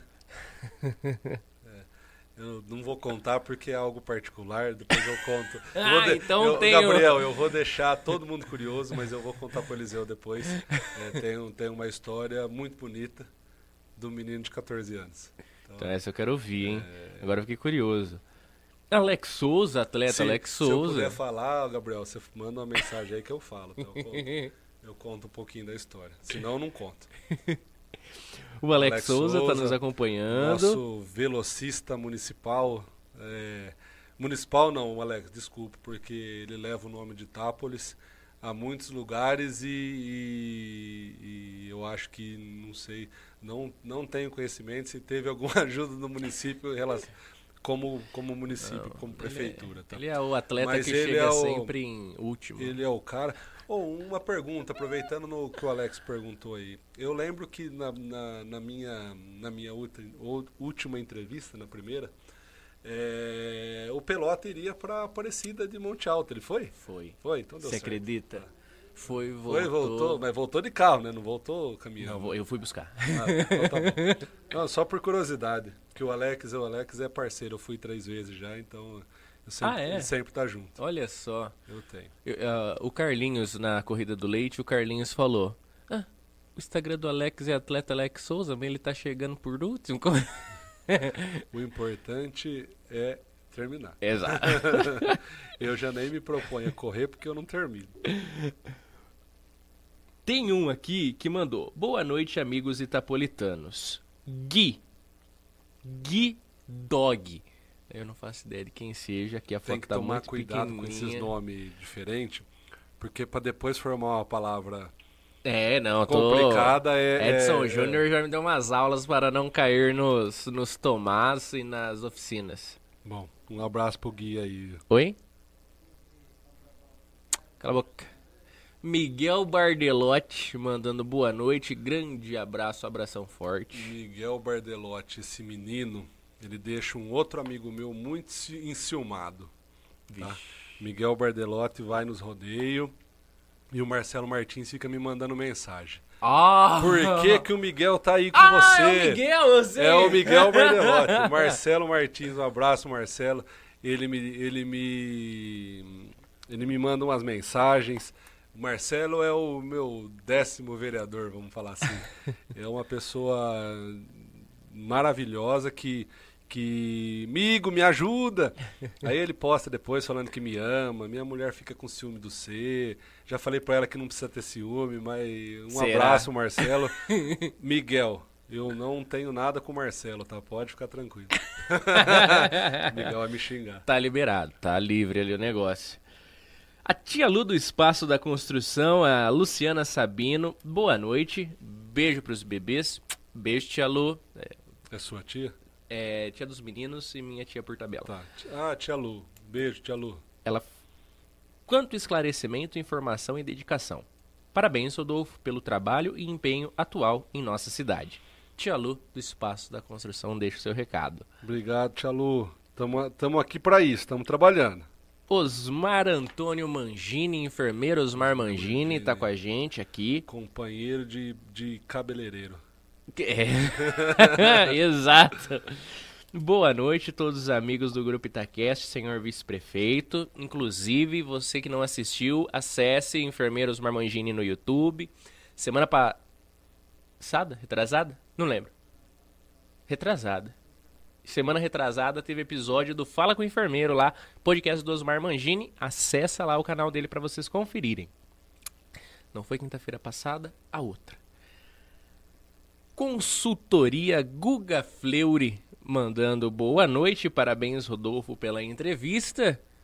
O um abraço pro Osmar. O Osmar é o, é o cara da Lei Lucas, né? é, Lei inclusive tô com, com uns papéis aqui pra deixar com você. Lei Lucas é uma, é, foi um pedido de, do Guilherme Hernandes pra gente, tá? Até foi bom que, que você falou dele, que eu lembrei. E o Osmar também tinha me mandado mensagem relacionada a isso.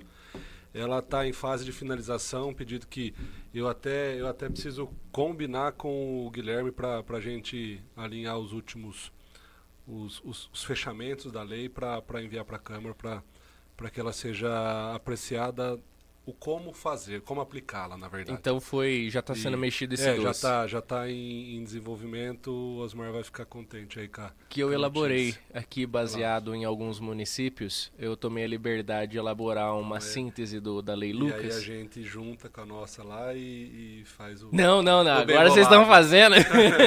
Não, você vai me a minha eu tenho agora. certeza que não vai chegar aos pés da. Mas é, é, foi um pedido do Guilherme que. Que bom que o Guilherme foi atrás. Com que É, ele, o Guilherme me pediu tanto a Lei Lucas quanto a parte de, de confecção da carteira do, do autista.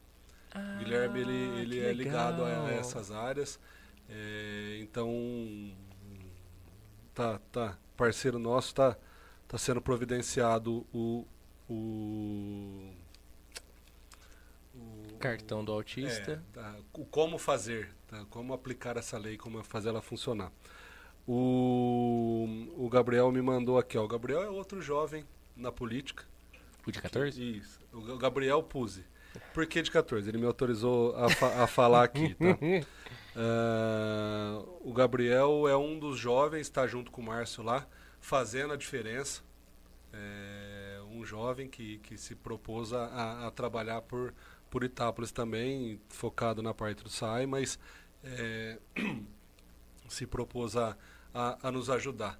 Há 14 anos atrás ele jogava basquete comigo no time da cidade e ele caiu num jogo e na hora a, a- a- lateral do, do- acho que é a, bacia assim ficou roxo e o treinador do outro time falou ó isso não é normal vai procurar um médico e aí no, no- vou, vou reduzir bastante a história tá ele, ele procurou um médico fez um exame e o exame dele a princípio ah deu normal mas o que era 10 milhões estava 10 mil então ele, ele foi diagnos- diagnosticado com leucemia O louco. e corrija aí, Gabriel, se eu estiver errado, há 14 anos atrás ele teve.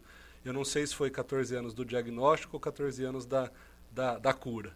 Mas ele Leucemia? é um. é, ele é um guerreiro aí que, que tá, tá batalhando junto com a gente. Putz, Então que é. legal. Um, Que bonita a uma vitória. homenagem aí pela, pela vitória no, no- na vida. Que bacana, não sabia disso. Tá, que que que bonita a vitória, hein? Parabéns, Gabriel. Gabriel. Nasceu de novo, realmente. Guga, né? Você falou? Guga. Guga. Guga, Guga Fleury. Gu- Foi 2009. 2009. 2009 para 2023, 14, tá certo. Uh, Guga Fleury é o, é o fera. Guga é o consultor amigo. É, é o coitado, é o consultor amigo mesmo.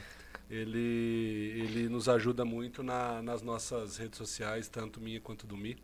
É, e nos, nos conselhos também do, do que fazer, do que falar, de como falar. É, daqui a pouco eu vou ter um caminhão de feedback aqui de, de do, do, do, das minhas duas horas, quase três, de, de conversa. Osmar Mangini ele manda uma pergunta de milhões aqui, Rodolfo. Tem um projeto para a construção de uma sede própria do SAMU? Tem um projeto. Tem um projeto. Eu na verdade, assim, tem projeto de muita coisa.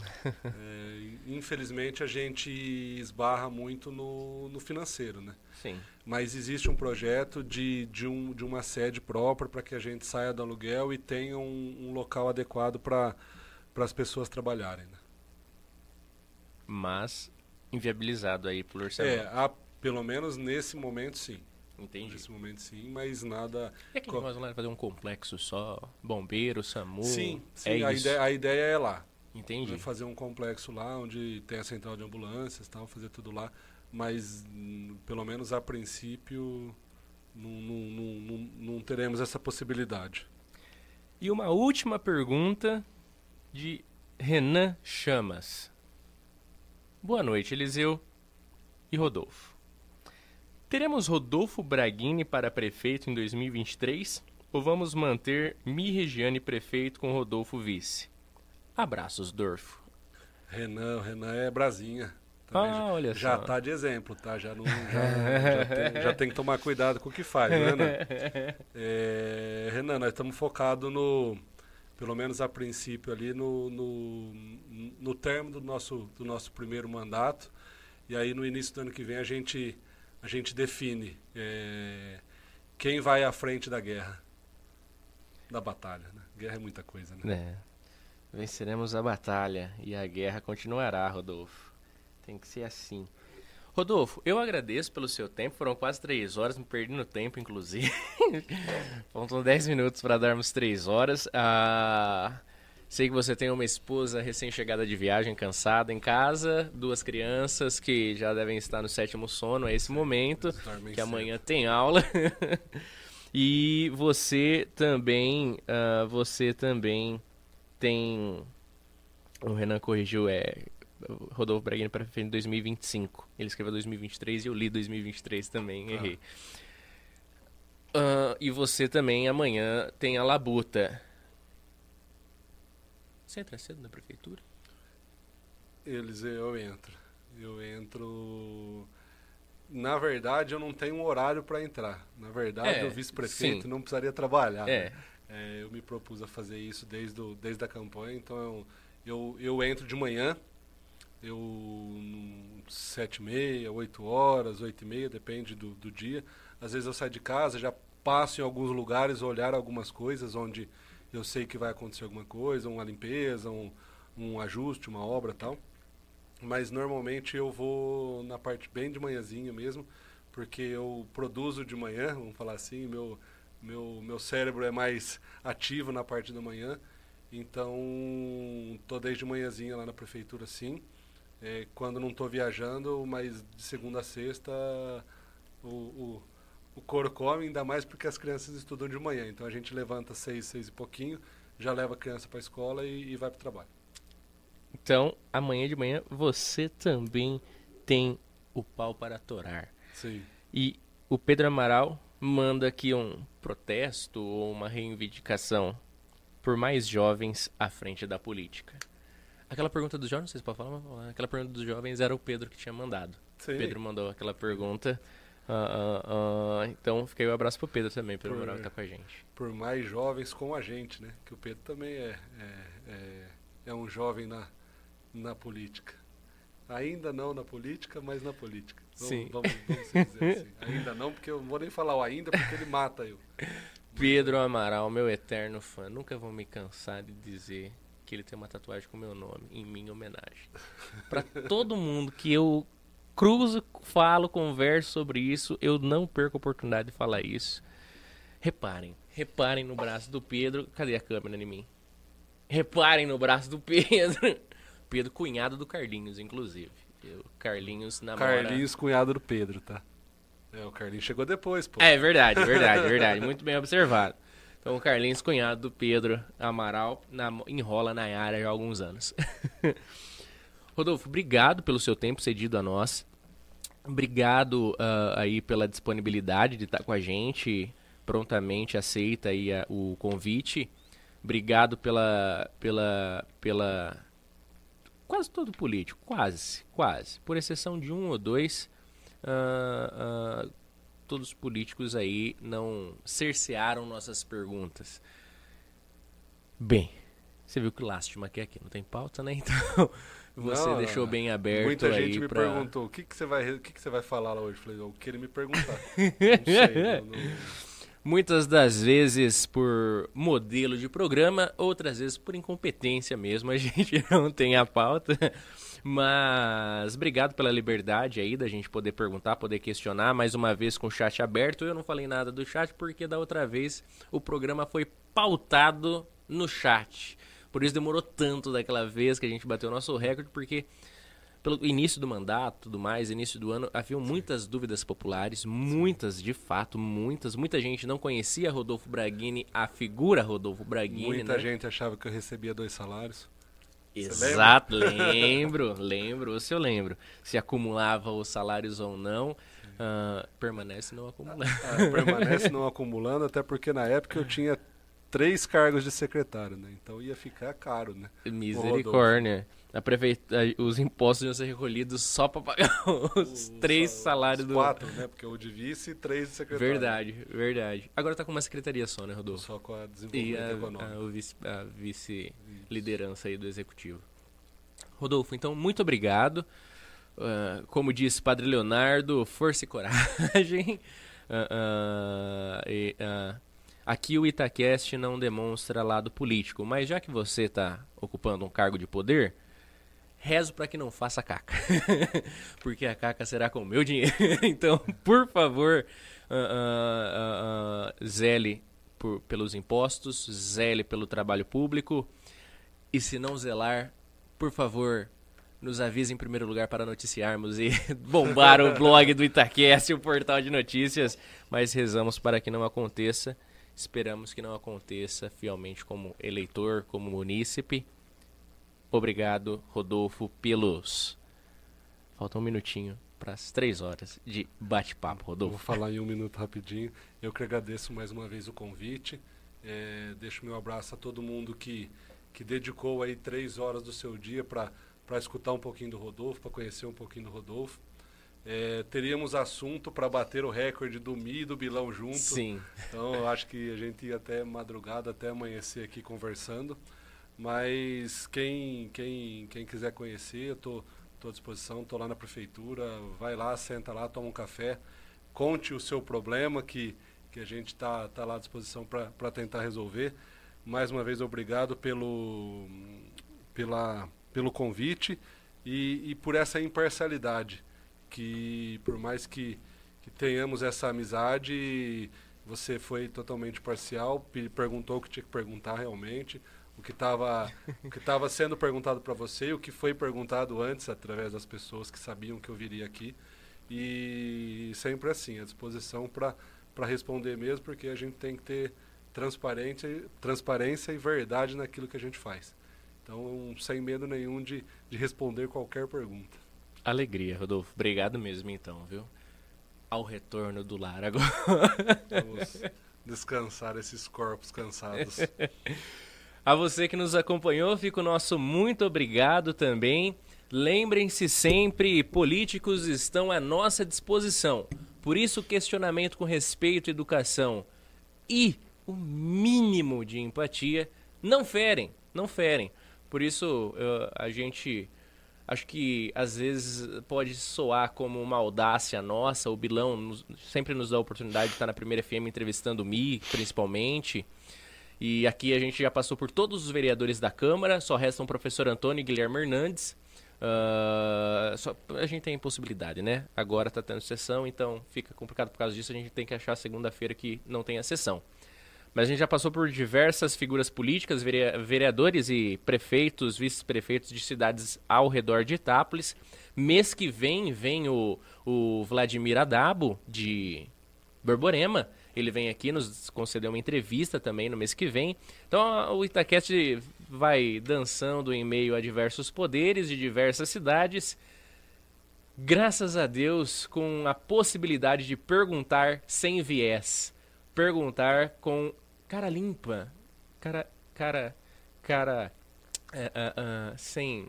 Sem. Sem ter cara de pau. Não, sem sermos cara de pau.